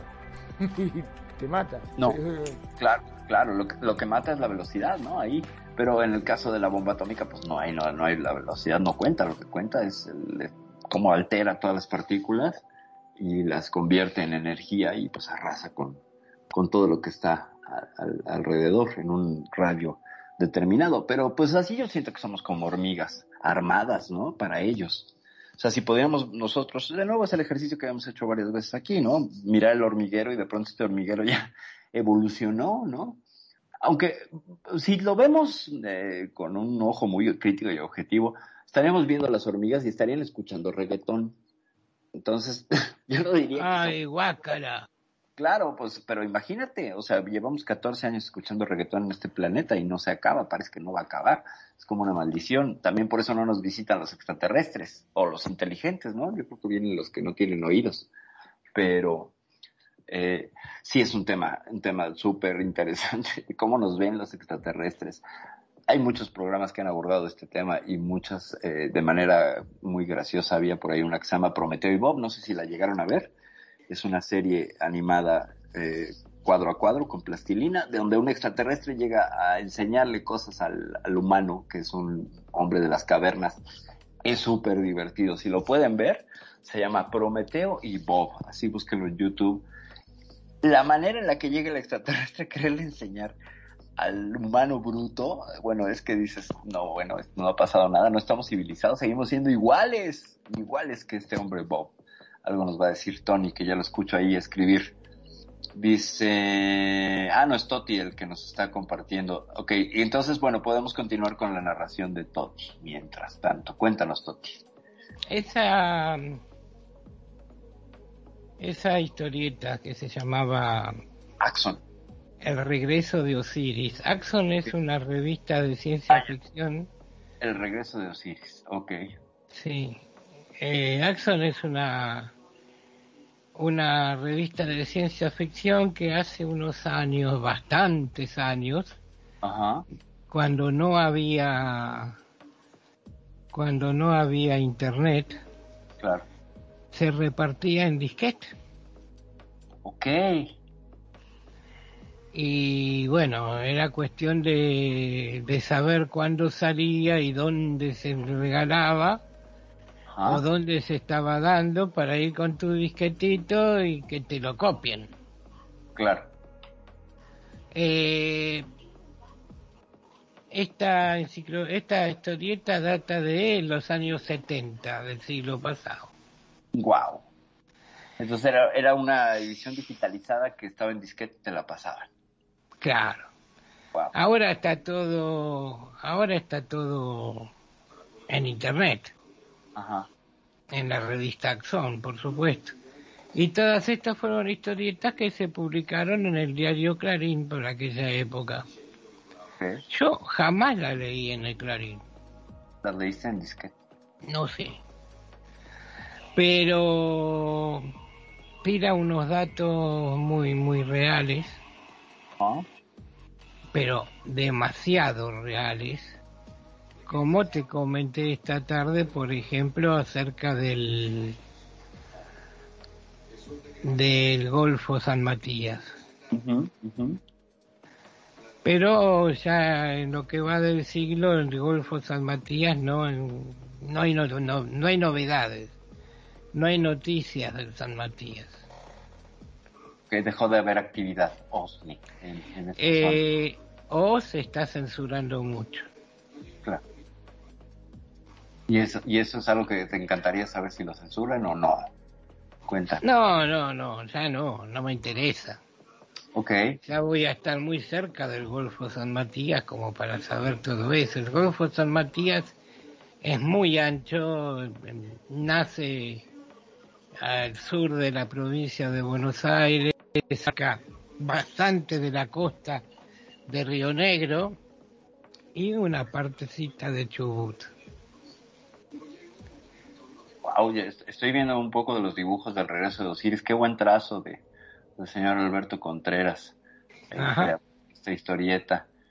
Y sí se ve, se ve que tiene, tiene, tiene punch con, con la, la- el contenido. Habrá que verla y seguirla y leerla. Hay algunas imágenes que vienen directamente de estos papeles periódicos ya amarillentos por el tiempo que se ven. Eh, un simple escaneo, exactamente. sábado 3 de septiembre del 77 y bueno y el trazo y todo pues se antojaba demasiado eh, moderno y adelantado a la época para hacer un cómic de los 70 tiene unos trazos que me remiten a mí al trazo que se utilizó para hacer He-Man y los amos del universo muy muy estilizadas las figuras muy cuidadas O ahí, ahí visto desde, desde la perspectiva de alguien que en algún tiempo de su vida hizo cómic eh, qué bárbaro, ¿eh? Con su trazo y nada más por el puro trazo a mí me encantó, yo sí lo vería. Y hay por ahí, por ahí unos trajes de unas mujeres en trajes espaciales muy sexys. Y yo digo, me voy a hacer eso para el Halloween aquí en Second Life. Ya. Pasar de una vez voy a investigar quién es y aunque nadie sepa, pero yo sí soy una geek de este tema. Venga. Entonces, a ver, vamos, vamos a, a, este, a, a retomar. Perdón, un- antes de retomar, me gustaría comentar un poquitito lo que estuvieron hablando acá, Sí. este, en- justamente en Facebook. Cristiano Canuc dice: Toti, saludo. Ah, saludos a Cristiano Calug y Toti, por favor, saluda. Saludan a ti. Cristiano Canuc, me suena. Ah, sí, es un amigo. Después, Egeo estuvo comentando: dice, en Ecuador tenemos en la provincia de Manabi una base submarina que al principio fue un secreto. Por lo visto, existen en el mundo más de este tipo de bases. Muchísimas más. de la provincia de Manabi ya había platicado yo con, con- con este hombre Geo y, me comentó y es bien interesante. De hecho que tenemos por ahí un pendiente, pendiente de un programa, mi querido Geo. Yo creo que vamos a hacer un crossover a- para hablar de esos temas y vamos a traer a, a- si, si ambos están de acuerdo, un crossover para tener la visión de Geo y la visión de Toti en un programa, como ven, para que hablemos de este Está tema. de- buenísimo, claro que sí. También, Toti perdón, ¿no? Acá Geo comenta, dice, para mí la mayor revelación de nuestra civilización y misterios está en la luna. Ok. Mm, la luna ya de por sí es un misterio. Sí, sí, en sí misma. Hay muchas teorías sobre la luna. Toti, por favor. Ilumínalos y ahóndanos un poco más sobre la, la luna. Es que la luna no estaba. Hace mm, 30.000 años no existía. Ok. Alguien fue y la puso. De hecho, la luna es hueca, pero una esfera metálica hueca. Ok, sí, se Y habla. pruebas y las pruebas están en en las visitas que se han hecho a la luna cuando se tira mm, chatarra Ajá. Y no no para mí es súper artificial Eh, eh, eh, Y- Por ahí hay los estudios, ¿no? Que hicieron que, resonó como una hora el golpe que dieron en la luna. Una- exactamente porque aparte dejaron sensores de Sismográficos. de sismos sí exactamente Sí, lo primero que dejaron fue un, un sensor para medir la telemetría con la luna, es un sensor láser que lo dejó la, la misión Apolo. un par de espejos que hacen que vuelva Sí, el láser exacto. nada más Es un- sí, es un espejo, pero pues bueno, eh, así le llaman, ¿no? Este, otro, un dato curioso de la luna que me enteré esta semana, que es muy gracioso, aterriza el módulo Águila en la luna este, este primero de julio del 1969, y bueno, toma la famosa foto de, de Armstrong bajando por la escalerilla, que mucha gente dice, ¿cómo demonios? ¿Quién le tomó la foto? Bueno, traían un dispositivo para tomar esa foto con la cámara Polaroid o Kodak, no me acuerdo, que se desplegaba de un lado. Hasselblad Una Hasselblad. Y apuntaba justo hacia la escalerilla. Pero la primera foto que toma, eh, ya a color, este dispositivo es una bolsa de basura que tira Neil Armstrong para hacer espacio en el módulo, porque era muy reducido el espacio, entonces tenía la misión calculada para tirar basura que traían ahí, no, no sé si este, cáscaras de plátano, obviamente no, pero bueno, hago el chiste. El hecho es que lo primero que llegamos a hacer los humanos a la luna fue a dejar basura y tomarle una foto, por supuesto, ¿no? Entonces, ¿qué nos caracteriza como raza o cuál es el futuro del sistema solar? Que lo vamos a llenar de bolsas de basura, señores. Qué vergüenza. señor. Qué vergüenza. Sí, es algo terrible. Pero bueno, aparte de, de que, de que fue construida la luna, de que fue puesta, ¿qué más nos dices, Toti? Perdón por la interrupción del chiste de la luna. No, no, no, no es ningún chiste, es cierto. No, vaya, el chiste que, que hago al respecto de ironizar sobre la necesidad del ser humano para, para tirar basura, ¿no? O sea, u- estaba previsto en la misión, o sea, vamos a ir a la luna y lo primero que vamos a hacer es tirar la bolsa de basura. Es Bueno, perdón, pero eso porque no fueron argentinos, porque si hubiesen ido argentinos tiraban la yerba palmate directamente. No, y si hubieran sido mexicanos dejaban las, las, las bolsas de, de las servilletas de los sándwiches que se fueron a comer, así regadas alrededor, como hacen los picos. Claro, o sea, tú sabrías la, ah, pues mira, hacer una cosa ahí con el, con el Luna, con el Google Luna, creo que existe, que puedes ver la superficie de la Luna y buscar los restos de misiones supuestas latinoamericanas, ¿no? Y sabremos de qué país son los que han pisado por allá. Pero bueno, en ese sentido, este, es increíble porque pues también en Latinoamérica nuestros programas espaciales están en pañales y no es que no existen en algunos otros países. No sé qué opinas ahí, Tony. Digo, Toti. O Tony también. Ahí, ahí en, en ese alunizaje Ajá. destaco dos cosas. Uno, cuando aplican los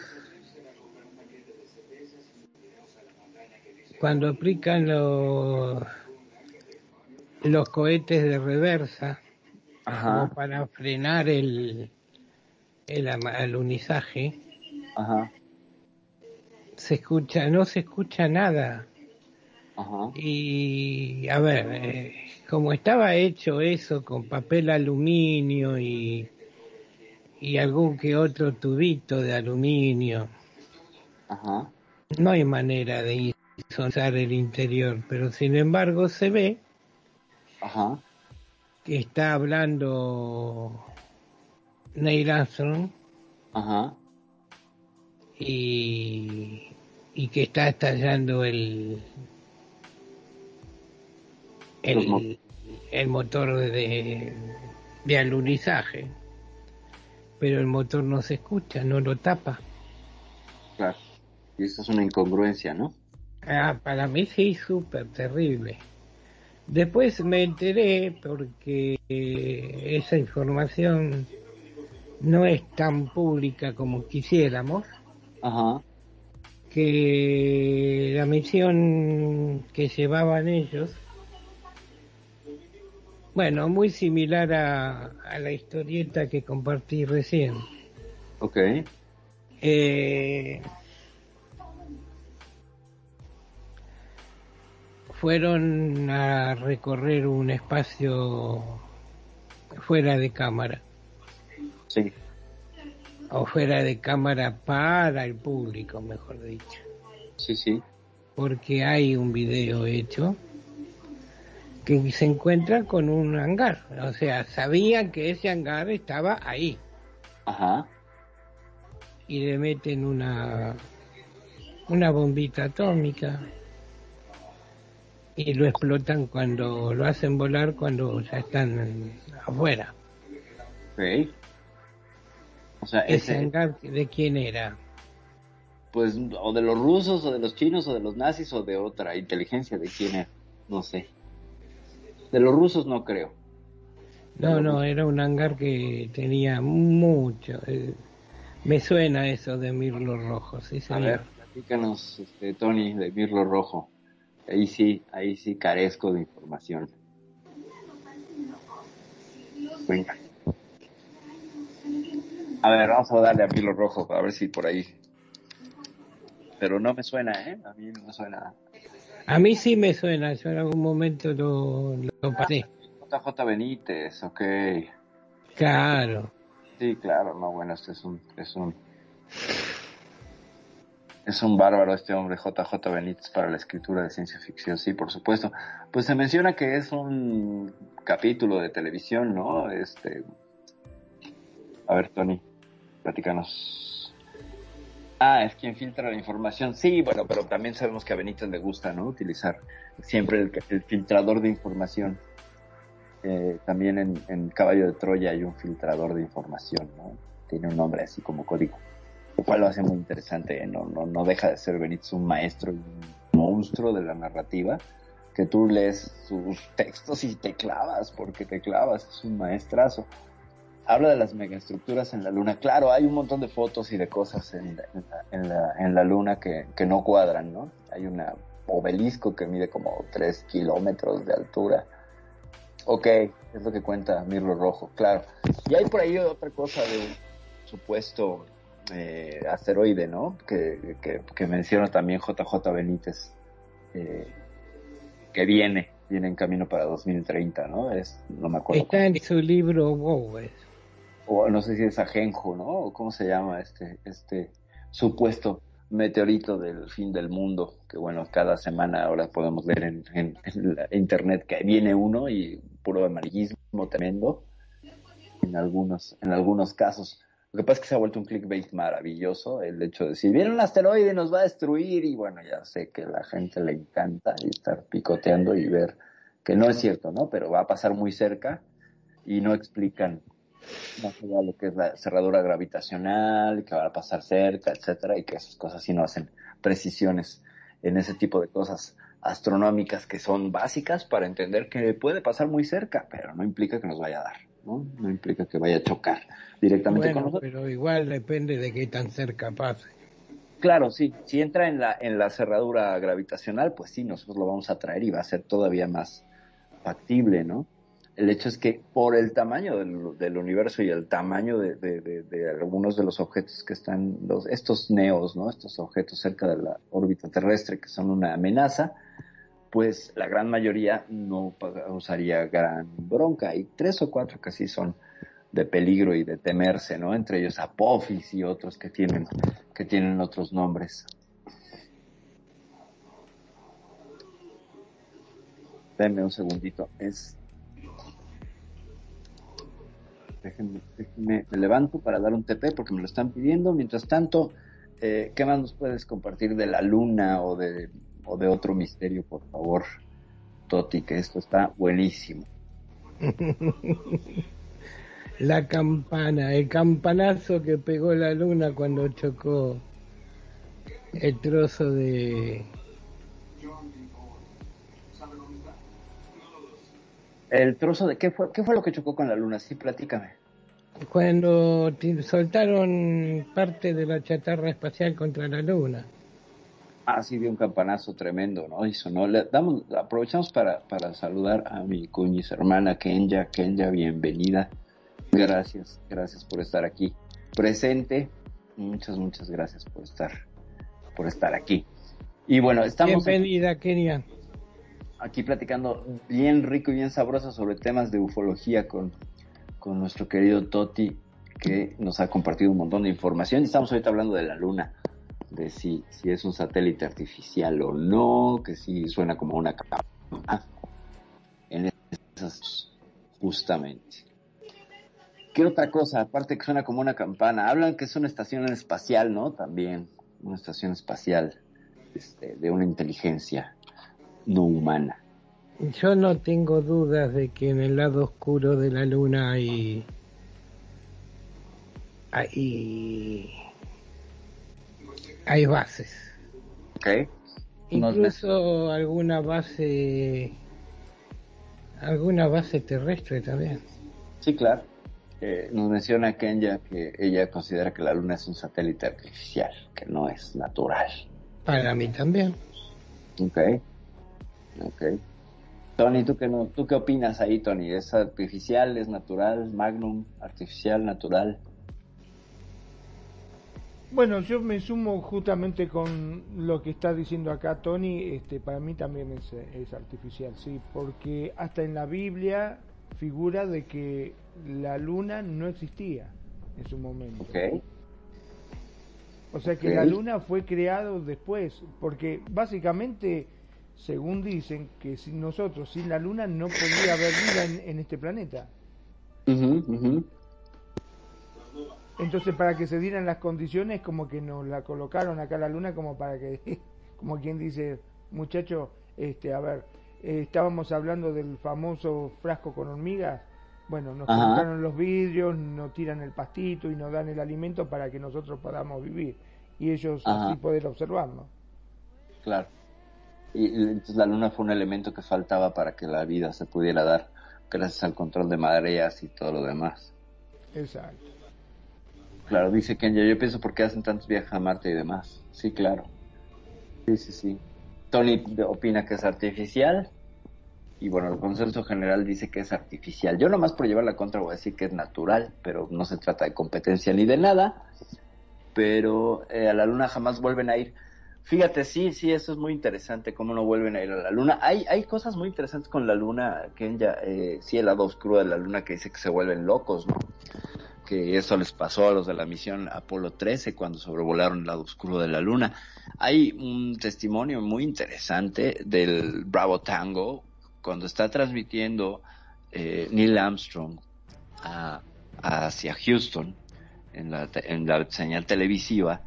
Él dice, oh cielos, aquí están. Y ese oh cielos, aquí están.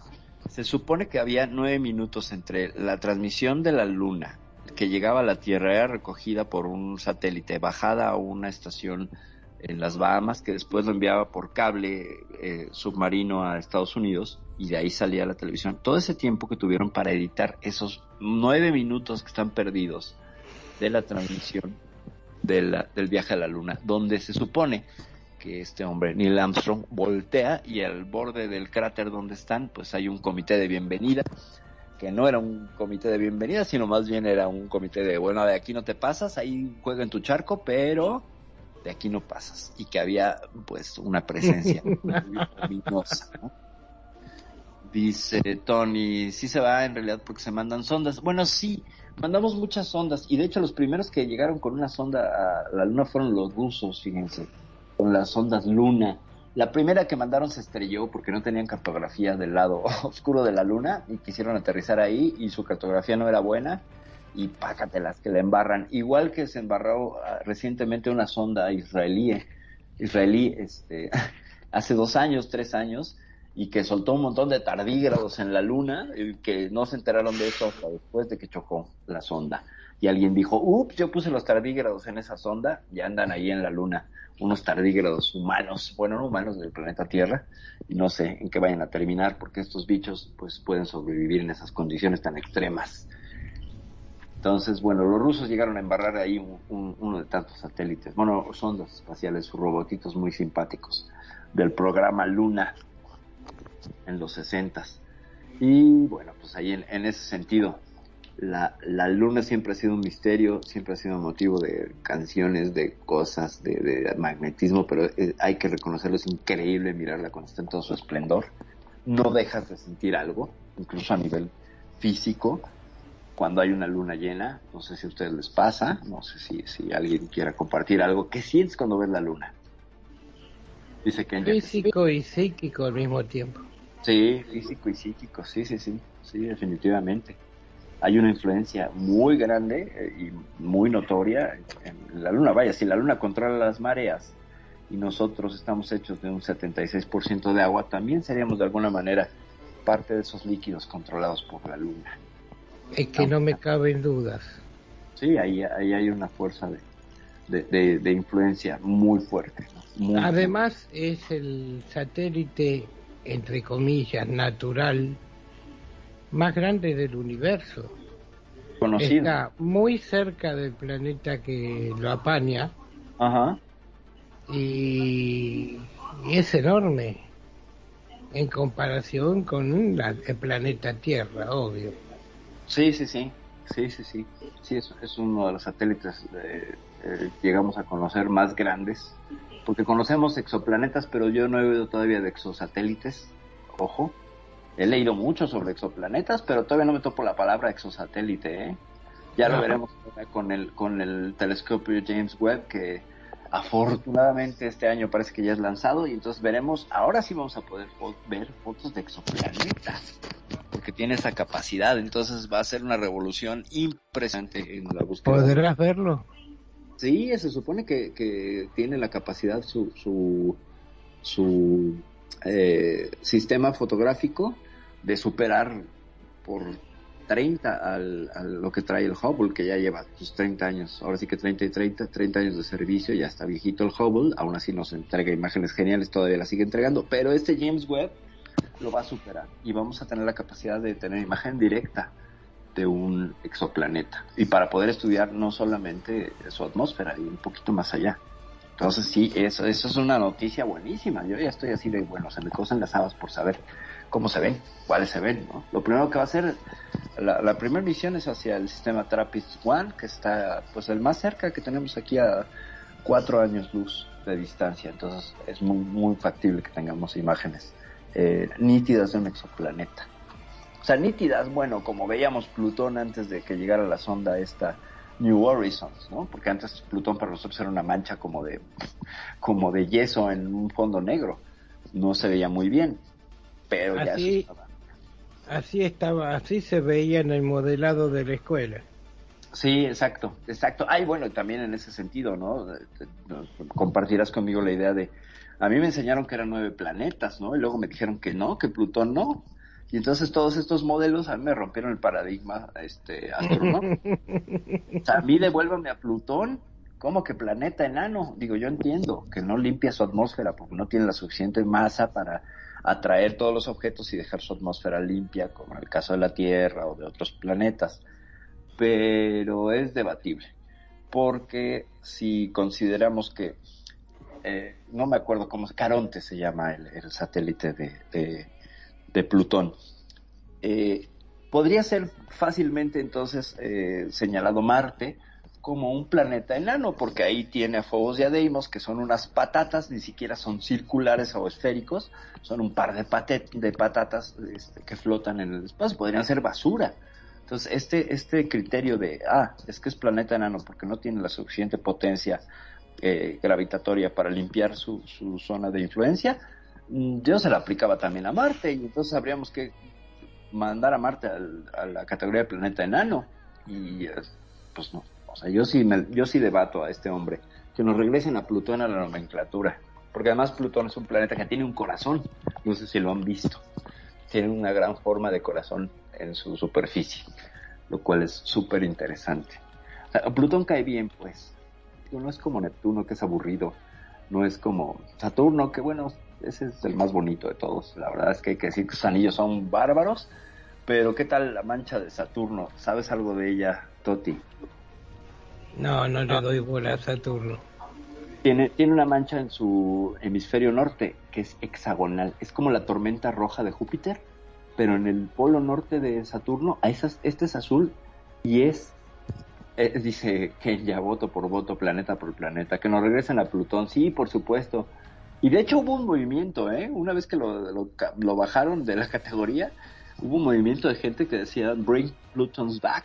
Sí, Plato- y Plutón es un planeta y hay muchos entusiastas que siguen mandando incluso cartas para que se le Perdón, regrese ¿no? la pero no sé si ustedes se enteraron de que siempre se dijo de que hubo entre Marte y Júpiter otro planeta Eh, sí. que fue destruido.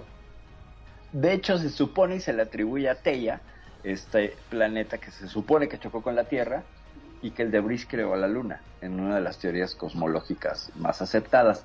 Y otra sería, sería Creo que este... Featón, ¿no? Le, se no, así. Phaeton, Phaeton Phaeton. se supone que estaba más cerca de Mercurio y del Sol.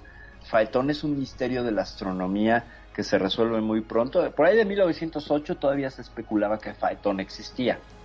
Eh, y hacían cálculos y si los cálculos te daban y te decían si ese es posible un cuerpo eh, cerca, más cerca de que Mercurio.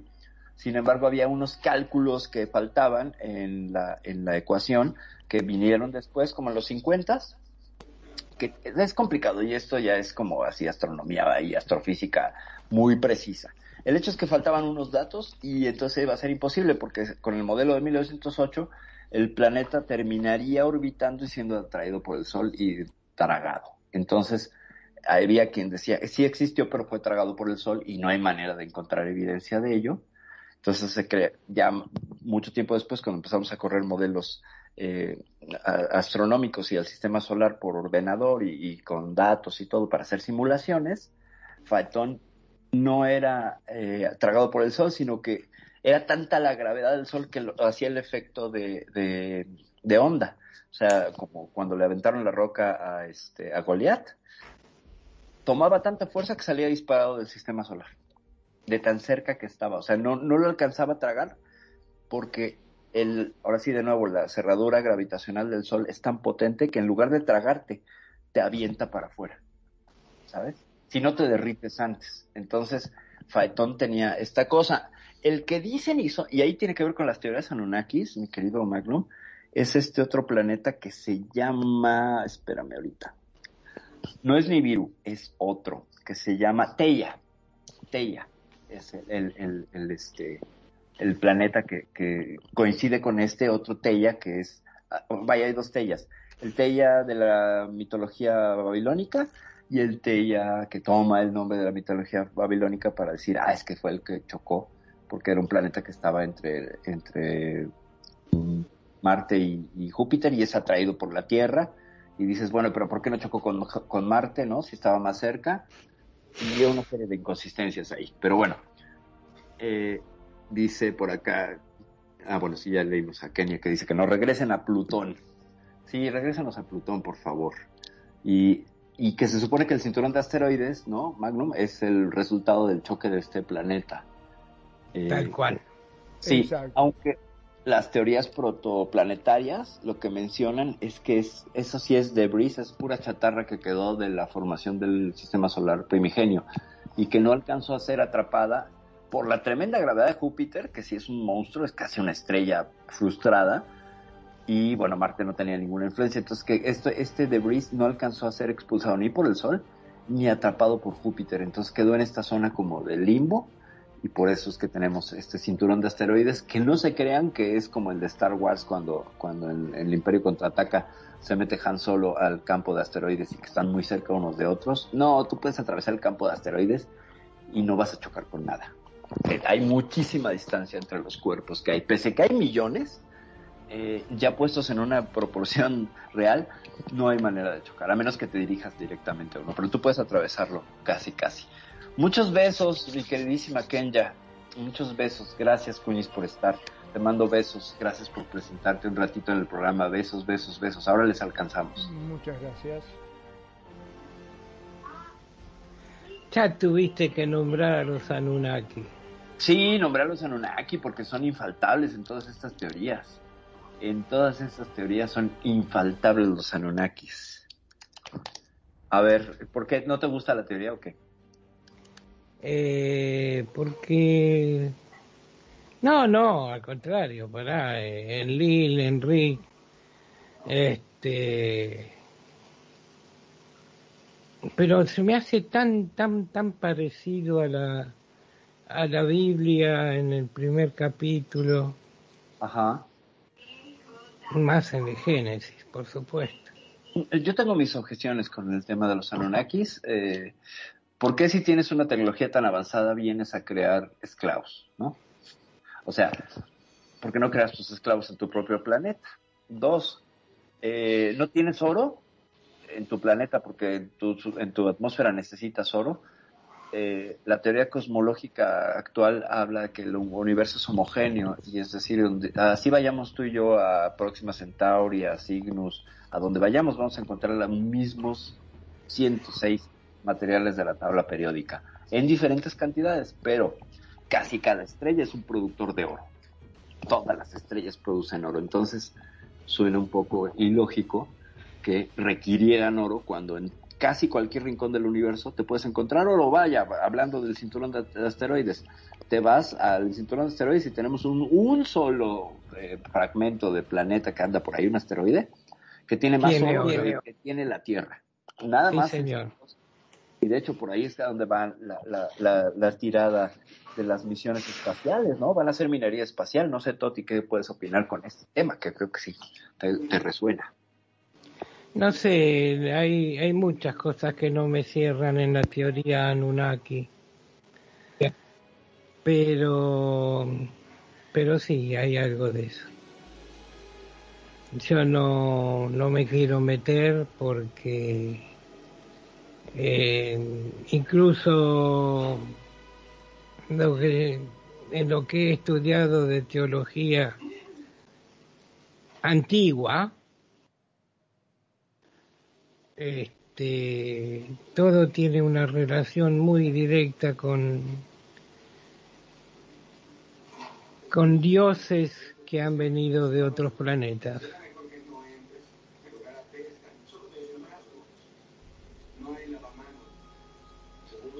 Incluso hay una teoría que habla de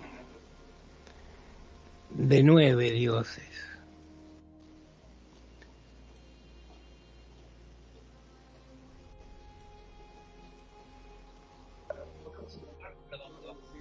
Estamos esperando que continúes con tu relato. No, no, no, la dejé ahí en los nueve dioses picando en el área para que alguien la patee. está bien, está bien. Nueve dioses. ¿Por qué nueve dioses? Eh, fíjate, hay... ¿Cuántos dioses tienen los egipcios? ¿Cuántos dioses tienen los indios? O en la India, mejor dicho. Ya desde aquella época, ¿no? Sí, sí, sí. Y bueno, eh, además el 7 y el 9 son números muy, muy místicos. Lo mismo que el 3. Básicamente vos también pensás que los dioses no eran otra cosa que extraterrestres con, con tecnología, o sea, que eran personas que venían de otro planeta y tenían este, tecnología que para nosotros eso eran, eran dioses.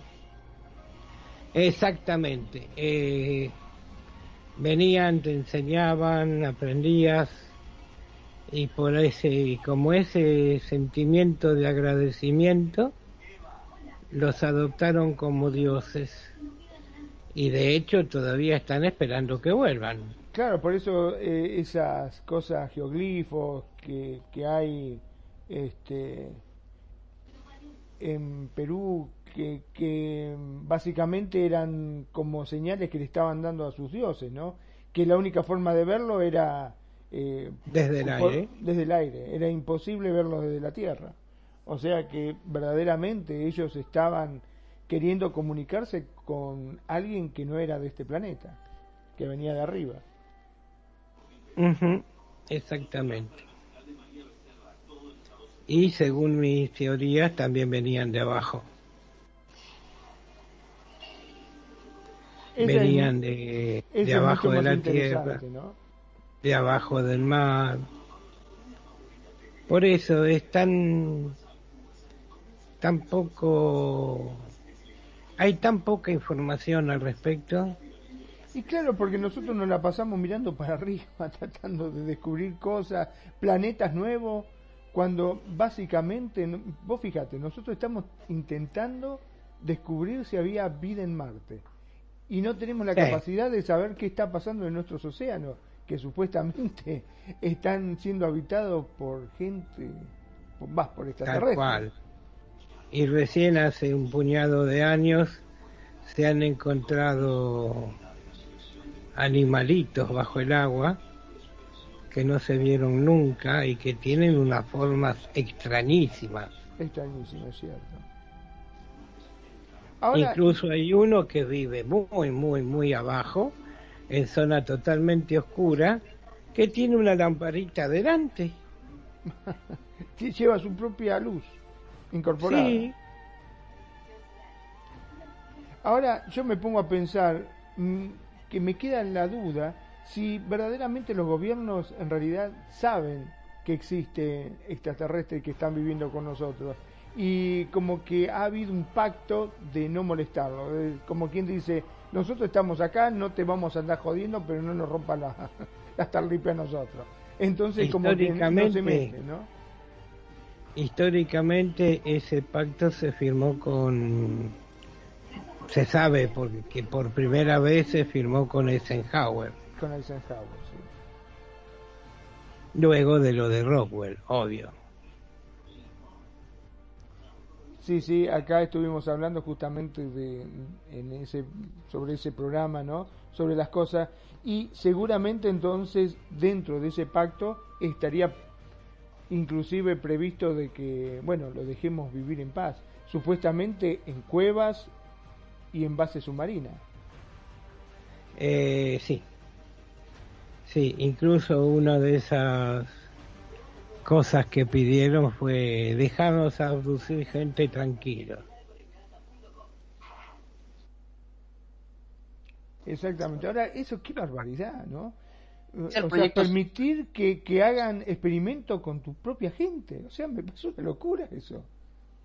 Sí, sí, sí, pero pues imagínate, ya lo, ya lo platicamos, ¿no, Magnum? O sea, Claro. el- el- porquería política, porque además a Eisenhower le dicen los nórdicos, ¿no? Los estos que vienen del Debarán. Eh, no trates con los grises, no, y lo siento muchachos, ya había firmado el pacto con ellos, ¿no? Ya había firmado el pacto, gracias a que le dicen desármate y, y se niega Eisenhower a desarmarse eh, a cambio de tecnología. En cambio, los otros le dijeron, no, no, no, no, no, tú sigue con tus armas, te damos tecnología, pero déjanos abducir gente. Y Eisenhower permite que, que entonces haya todo este tipo de, de trabajo, de experimentación con seres humanos, ¿no? Y esto se encadena con un montón de temas, incluso el, el, el evento este del el, el proyecto 411, no sé si se lo saben, Toti o, o Magnum lo han escuchado mencionar, este, los archivos 411, 411, la gente que desaparece en Alaska. Alaska, ah. En Ahí- Alaska, sí. Cerca de un millón de desaparecidos desde 1960 y tantos. Gente que Ah, desaparece. Sí, sí, sí. Sí, porque además el territorio es inhóspito. eh, deberíamos hacer un programa. Y, y, pues por ahí hay mucha mucha hipótesis eh, que liga a esta a esta a este acuerdo, a este acuerdo del proyecto Sigma y, y lo pone como pues el campo de experimentación por, por excelencia para, para los visitantes, ¿no? Es el Yo me campo de ¿no? Este, Eisenhower cuando habló con ellos, sí, pero no vayas a llevarte a algún familiar mío, no, quédate tranquilo.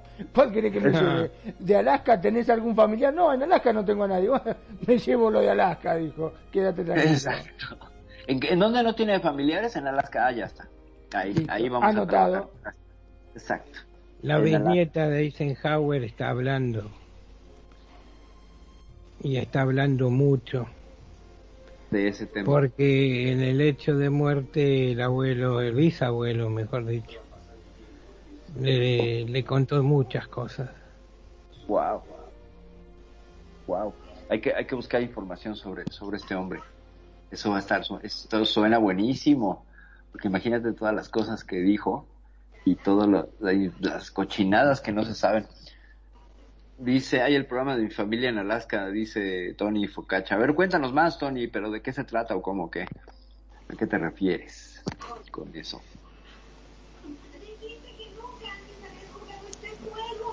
Terrible, la verdad que terrible eso, que, que te Sí, permitan es- que haga una cosa así, la verdad que wow. El famoso proyecto Sigma. El El proyecto famoso, sí. Sí, sí, sí, no, es una cosa bárbara. Por cierto, eh, con ese nombre de Proyecto Sigma hay una página que se llama Proyecto Signo, de donde extraigo yo mucha información. La página está bárbara, si pueden búsquenla, se llama Proyecto Signo. Y sí tiene unos casos y unas cosas muy, muy interesantes.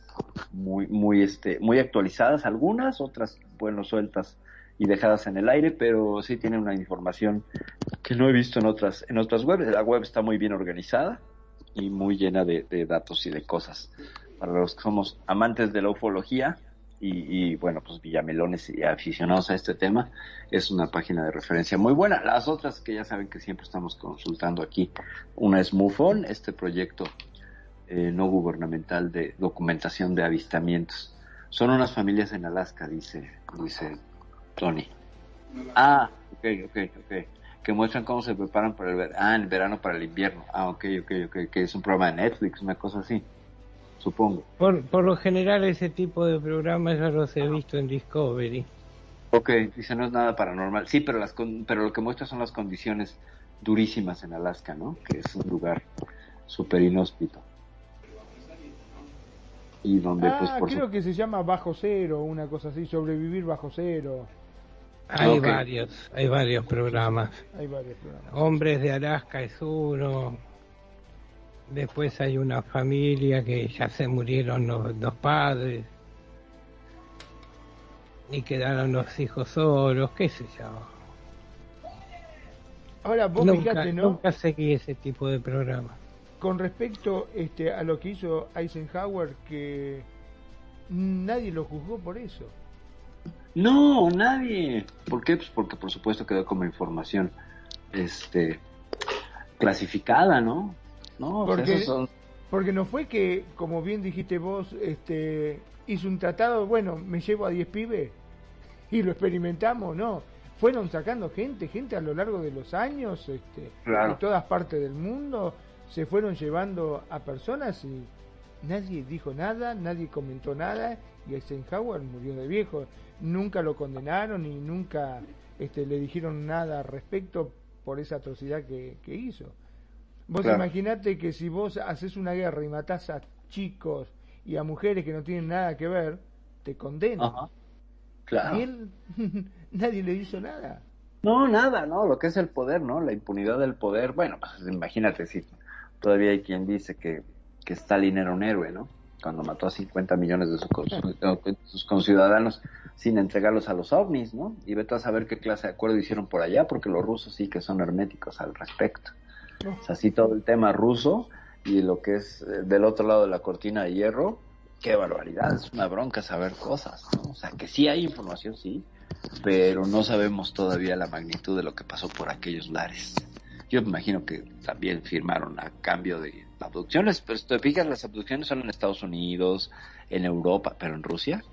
Yo no sé de un caso de abducción en Rusia, habrá que buscar. No sé tú, Toti, si sepas. No, no hay documentación al respecto, pero no hay documentación ¿por qué? Porque en cierta, en cier- exacto, en ciertas situaciones la KGB es peor que la CIA. Sí, sí, sí, sin duda. Sin duda. Los rusos son buenos. Son rusos. Y un saludo a todos los Tovarech que nos escuchan. Les mandamos muchos saludos, pero sí su gobierno y, y su forma de proceder pues es muy rusa. ¿no? Y es muy, muy en ese sentido. Eh, no sé, dime, Toti, ¿con qué te gustarías concluir? Porque ya, ya el tiempo lo tenemos en- un poquito encima. No sé cómo ves. ¿Con qué concluyes? Nada, solamente un consejo, no miren tanto para arriba, miren a su alrededor. Ok, qué buen consejo. Ese consejo está bueno. Ese sí. consejo está muy bueno. Muchas, muchas gracias. Magnum, ¿con qué, con qué te quedas? ¿Qué, qué nos compartes? La verdad que es cierto, como dice acá Toti, hay que mirar un poquitito más alrededor y no este, tener tanto la mirada en otros planetas, ¿no? Cuando quizás este, tenemos acá en casita justamente a lo que estamos buscando por otro lado. Está mucho más cerquita de lo que nosotros realmente creemos. Como siempre digo, mi nombre es Magnum Dacun, transmitiendo en vivo y en directo desde Mar del Plata, República Argentina. Gracias, muchísimas, pero muchísimas gracias por elegirnos y por hacer de Radio Consentido su radio. Sean felices, el resto son solo consecuencias. Perfecto. Muchísimas gracias, Magnum, como todos los, los emisiones de Euforia, por la producción, por la paciencia, por todo. Muchas, muchas gracias.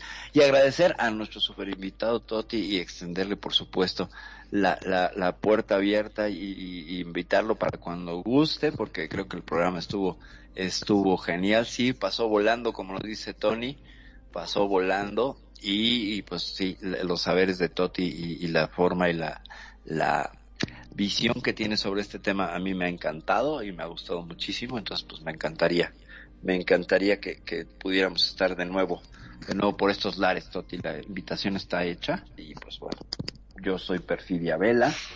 Toti, si quieres agregar algo a esto que te acabo de decir, dime tú. Que cuenten conmigo para lo que quieran. Denme tiempo para llegar a mi casa en Puerto Claro. Madryn Claro, claro. Y acomodarme y ver qué tipo de computadora, PC, portátil puedo llegar a usar. Ok, ok. No, hombre, muchísimas, muchísimas gracias, Toti, y bueno, desearte muy buen camino ahora en esta, en esta travesía que haces para, para ubicarte al sur de, al sur de tu país, en ese puerto, en esa, en ese eh, lugar tan enigmático que nos platicas. A lo mejor, pues, hacemos este, después un programa sobre lo que has vivido y experimentado por allá. Yo soy Perfidia Vela, muchas, muchas gracias desde la Ciudad de México, siendo las 9.58 de la noche y en hora de Second Life las 19.58. Ya me voy, voy a ver si eh, voy a desatender un poco el consejo de, de Toti porque a mí sí me encanta mirar para arriba, soy una bobalicona en el sentido, a ver si algún ovni me secuestra. Gracias, ya nos vamos, nos vemos la semana que entra en Euforia. Abrazo. La buena música. Solo la puedes escuchar por aquí. Radio Consentido, consintiendo tus oídos. Tu mejor opción en radio por Second Life.